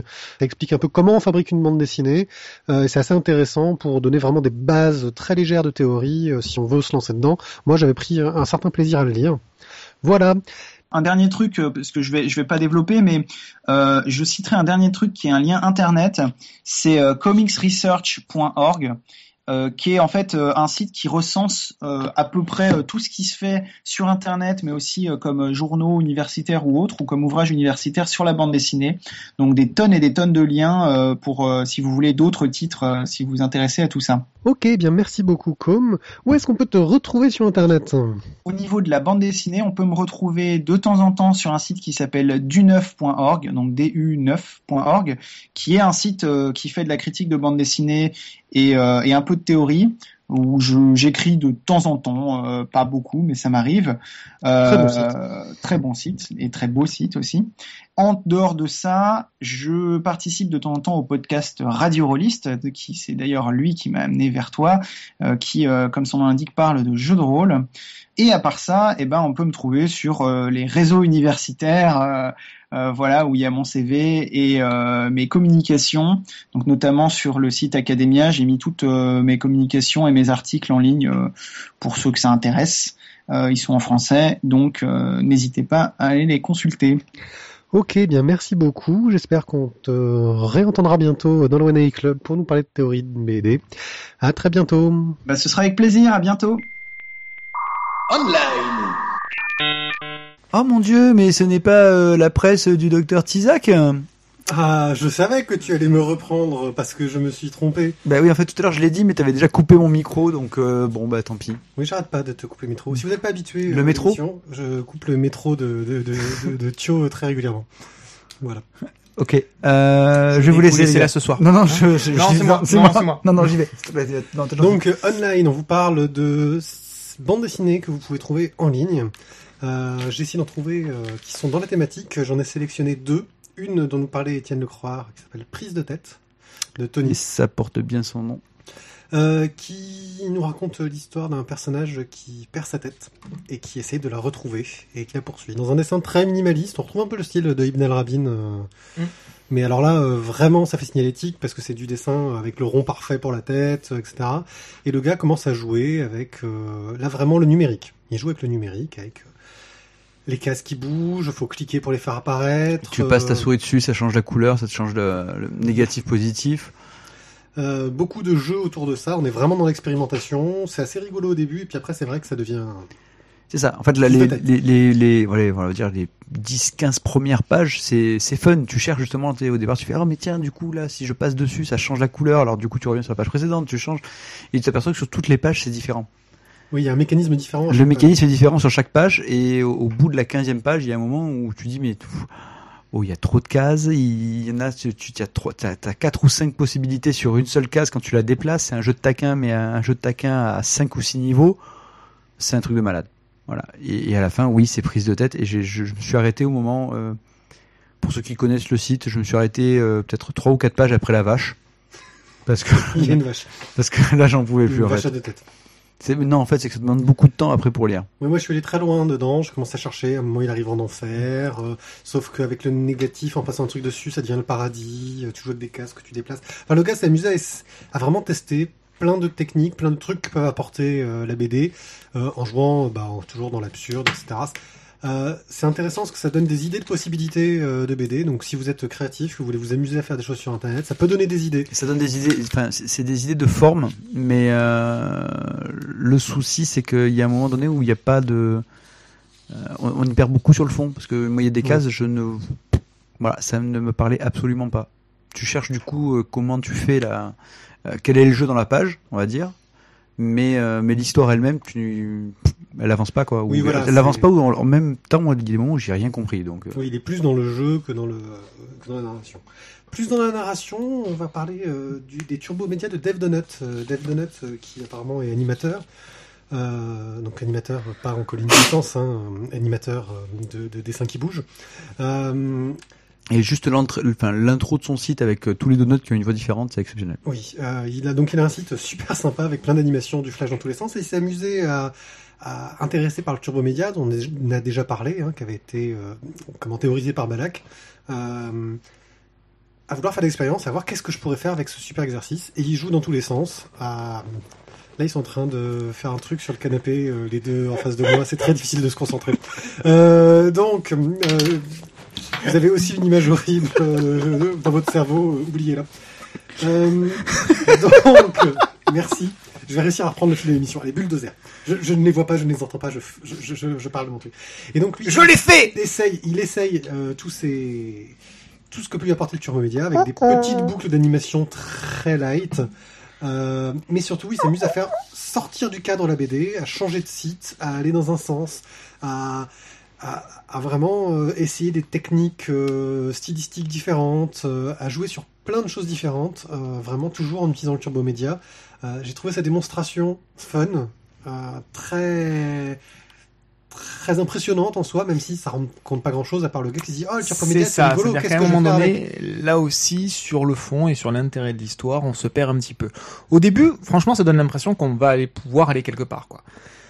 Et puis la fin, malheureusement, ne nous donne pas raison. Bah, c'est l'histoire d'un mec qui a pas d'idée sur, euh, enfin c'est l'histoire d'un mec qui a pas d'idée et qui cherche quoi. Oui, mais surtout c'est que euh, c'est vraiment, je trouve, le site de promotion du Turbo Média. Et, et- et on essaie de te vendre le truc pour les, enfin, entre guillemets, de te vendre le truc, mais pour les professionnels, quoi. Qu'est-ce que vous pouvez faire avec? Oui. C'est, euh, c'est, c'est grosso modo, c'est un atelier de démonstration. Tiens, on peut faire ça, on peut faire ça, on peut faire ça. ça va- C'est oh, de l'ordre de ça explose l'intérêt du, du Blu-ray de démonstration de LG dans les Voilà. magasins Si on veut d'articles. quoi. savoir comment rendre le Turbo Média intéressant, faut plutôt aller voir du côté de Media Entity, euh, qui vient de sortir un album d'ailleurs. On avait interviewé euh, les auteurs euh, il y a quelque temps. Euh, donc, faut voir du côté de Media Entity, qui est vraiment bluffant en, en Turbo Média, qui sert vraiment bien le propos et le récit, euh, à tel point que j'hésite encore à acheter la BD parce que j'ai peur d'y perdre par rapport euh, à la qualité que ça avait euh, en version web. Peut-être que Lunch pourra nous en dire plus, puisque c'est lui qui, dans les commentaires, euh, nous avait donné l'info, même si toi, tu étais peut-être déjà au courant, Pierrick. Oui, oui, j'étais au courant. Euh, bah, Il est trop fort, ce Pierrick. Puisque tu, tu, tu es en train de parler. Mais en fait, tu sais que si tu ouvres les yeux à la BDRI, euh, tu l'aurais déjà vu. Oui. Enfin, je dis ça, j'ai rien. On va lancer courrier, moi, la le courrier du docteur. Retour Travail sérieux une et efficace. Le docteur très fait son courrier. problème, Discrétion totale, réconciliation authentique, voyant astrologue. Retour du poulet. Bon alors, docteur Tizak, c'est encore un jingle improvisé parce qu'on n'a toujours pas fini ton jingle. Je crois qu'on va l'improviser à chaque fois. Ah voilà, ça sera le, ce sera la thématique en fait, c'est qu'on finira de mon jiggle jamais, parce qu'il sera toujours en improvisé. Ouais. Moi ça me va, écoute, euh, Voilà. pas de problème. prochaine fois, c'est toi qui le fais. C'est un peu comme plein de choses, en fait. C'est toujours en travaux.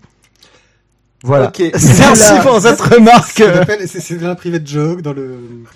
Donc, euh, je t'en prie, Tizak, que nous ont dit. Déjà, allez, y a-t-il des réactions à cette émission euh, sur Twitter ou sur le chat? Euh, peu, peu, peu, cette fois-ci. on a Énorme. Barack Obama de- a dit franchement qu'on était trop fort. Ouais, non, c'est vrai que cette fois-ci, on a un petit peu moins de de- d'auditeurs euh, qui, qui se manifestent sur euh, sur sur le, la partie Twitter ou sur le, le chat direct euh, de Synops. Tant pis, dirais-je, hein, c'est pas grave. Ça veut dire peut-être que du coup le propos est plus intéressant Ah, et qu'il reste j'ai concentré. une dépêche. Merton vient d'annoncer que Media Entity est vraiment chouette. euh, et il le préfère aussi la version web, euh, même s'il l'a acheté. Ah bah écoute, ça vient d'arriver sur mon écran moi aussi. Donc bref, euh, on reste dans Euh, l'ordre. rien sur le mien. On reste dans, dans l'ordre du, de la private joke puisque Mathieu et Mathieu sont partis en délire avec des blagues lors du dernier, la dernière émission, Oui. et dans les commentaires sur euh, des haches à deux mains, qui a deux mains et deux pieds. Bref, on passera le début des commentaires. Ah oui, il faut hein. regarder les vidéos euh, dont nous parle Mathieu. Avec ça, Voilà, il y a des petits liens, il y a des petits liens Euh, YouTube pour il y aller a voir les vidéos. une fille qui se bat avec euh, une épée dans chaque main et une dans chaque pied. Voilà. Alors, contrairement au reste de l'émission qu'on vient de faire, c'est moyennement intellectuel tout ça. Oui. Donc, on est un tout petit peu hors sujet là-dessus. Euh, donc, c'est pas la, plus part- la partie la plus profonde des, des commentaires. Contrairement à Eric Niedan. Euh, bonjour Eric, qui, outre nous féliciter pour le chouette dossier sur euh, BD et jeux de rôle, euh, notamment le donjon Nalbuck, qui nous informe de l'existence d'un jeu gratuit sur nalbuck.com. Et donc, ben, braves gens, je n'ai qu'une chose à vous dire, à vos tests et à vos commentaires pour nous dire ce que vous en pensez. Et ben moi, je vais vous dire que Eric Niedan, vous le connaissez en tant qu'auteur, car c'est l'auteur de Star Drakkar. Un magnifique jeu de rôle Ah, dont oui. vous avez fait une partie mémorable. On a fait du base jump sur un, sur un, sur un canapé, dans l'espace. Voilà. Pendant environ 4 heures. Oui. C'est, oui, ça a été, ça a été une longue soirée de jeu de rôle. Ils étaient en roue libre et, et- non mais il s'éclatait donc je les ai laissés s'éclater. Euh, D'accord, Pierrick Oui. On continue dans les commentaires. Pariton qui contribue aussi avec des infos de qualité. Tout d'abord euh, concernant BD et jeux de rôle, euh, il nous donne des infos sur euh, un projet de crowdfunding qui est largement arrivé à terme puisqu'il a récolté, récolté bien plus que la somme minimale demandée et qui permettra donc la, parution- la parution du jeu de rôle euh, sur euh, les légendes de la garde. La traduction, en fait, parce qu'il Oui. est déjà sorti en. Exactement. Il est déjà sorti en VO, mais euh, J'ai vachement hésité à acheter euh, la boîte qui a l'air super belle et plein de trucs. Bah, je pense qu'à un moment donné, va peut-être falloir se sortir les doigts et le faire. hein. Oui, mais non, non, parce qu'en fait, euh, le, le problème des, des, des, des maîtres du jeu, c'est qu'ils achètent des jeux de rôle, mais en fait, ils ont plus de joueurs. Donc c'est c'est super sympa de lire des scénars, mais pour pas les faire jouer, c'est un peu nul. Mais ça a l'air vrai. euh, Si vous... Voilà, Légende tiens. de la Garde. Si vous ne connaissez pas la, la BD Légende de la Garde, elle est excellente. Lisez-la. Et le jeu de rôle, euh, si vous aimez le jeu de rôle, ça a l'air très très bien.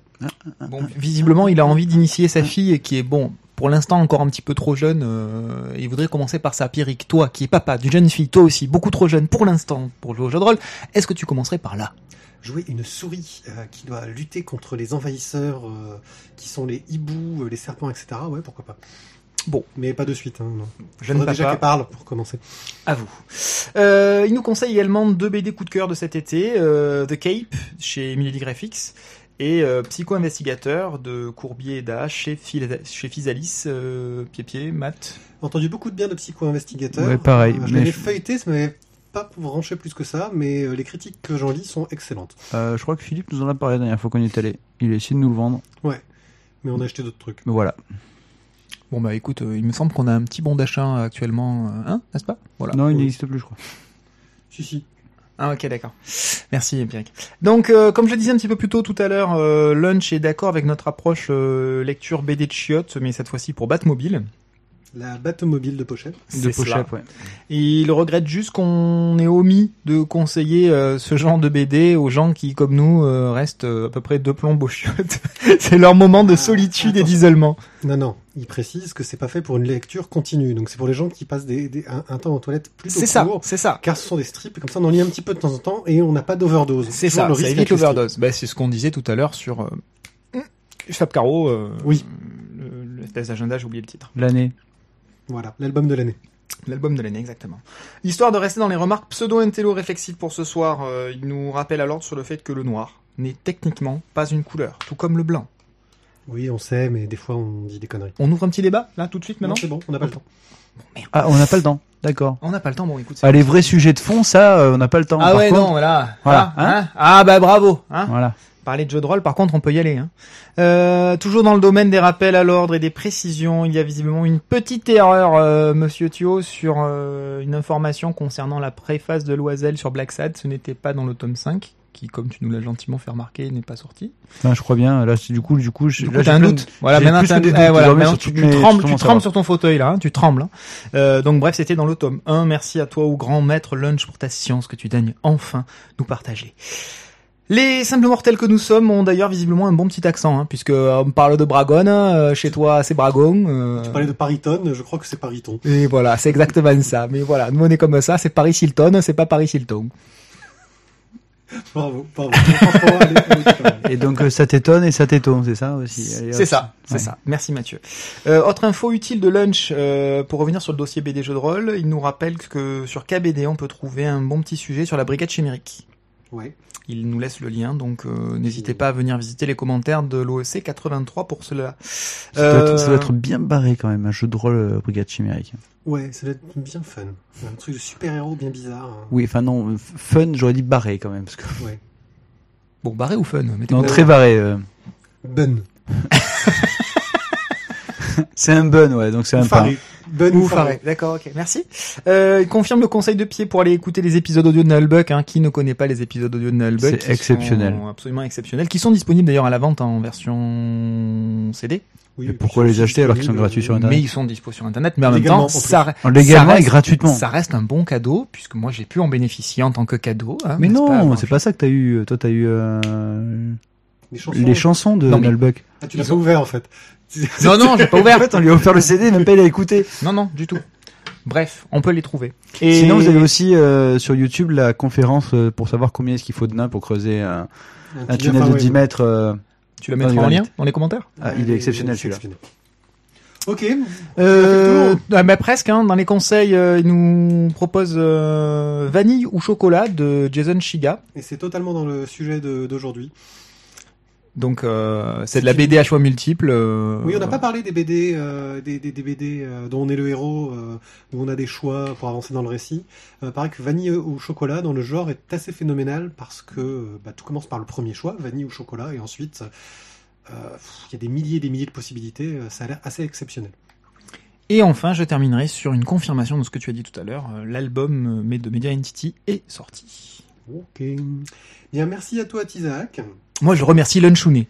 Voilà. Je pense que nous allons pouvoir euh, finir cette émission. Nous sommes euh, plutôt dans le timing. Euh, une fois. Merci à vous de nous avoir écoutés. Merci aux 9 personnes encore présentes dans le public. Euh, On les applaudit. Ouais Ouais. Euh, vous pouvez nous suivre, me suivre sur Twitter, euh. Vous pouvez suivre Ah, Joe sur Twitter. Oh, le mec, il a un égo débordant, quoi. 1370. Non, mais c'est qu'avant je disais que moi, mais maintenant que toi t'es sur Twitter aussi. C'est vrai. dire. Je dis plein de trucs inintéressants. Voilà, vous pouvez donc suivre Thio euh, Oberon 1370. Notre euh, Facebook, c'est La Voix des Bulles. Euh, Laissez-nous plein d'étoiles sur iTunes. Et puis, euh, le programme de la suite sur Synops Live, qu'est-ce qui va nous arriver? Eh bien, il va nous arriver plein de bonnes choses dès que je retrouve la bonne page. Euh, il va nous arriver euh, Hotline Jenny. Hotline Jenny, donc et euh, inférieur à 3, Michel Tigre et Fibre Pimpant euh, qui ainsi que Alvin qui vous accompagne pour une quarantaine de minutes de causerie sur jeux lundi vidéo soir, lundi à soir partir de 21h. et 23h pour la partie jeux vidéo. Merci à vous de nous avoir écoutés et on se dit à dans 15 jours sur Synops Live et à très très vite sur lavoidesbulles.fr. Ciao ciao Bye bye les gens. Ciao, ciao.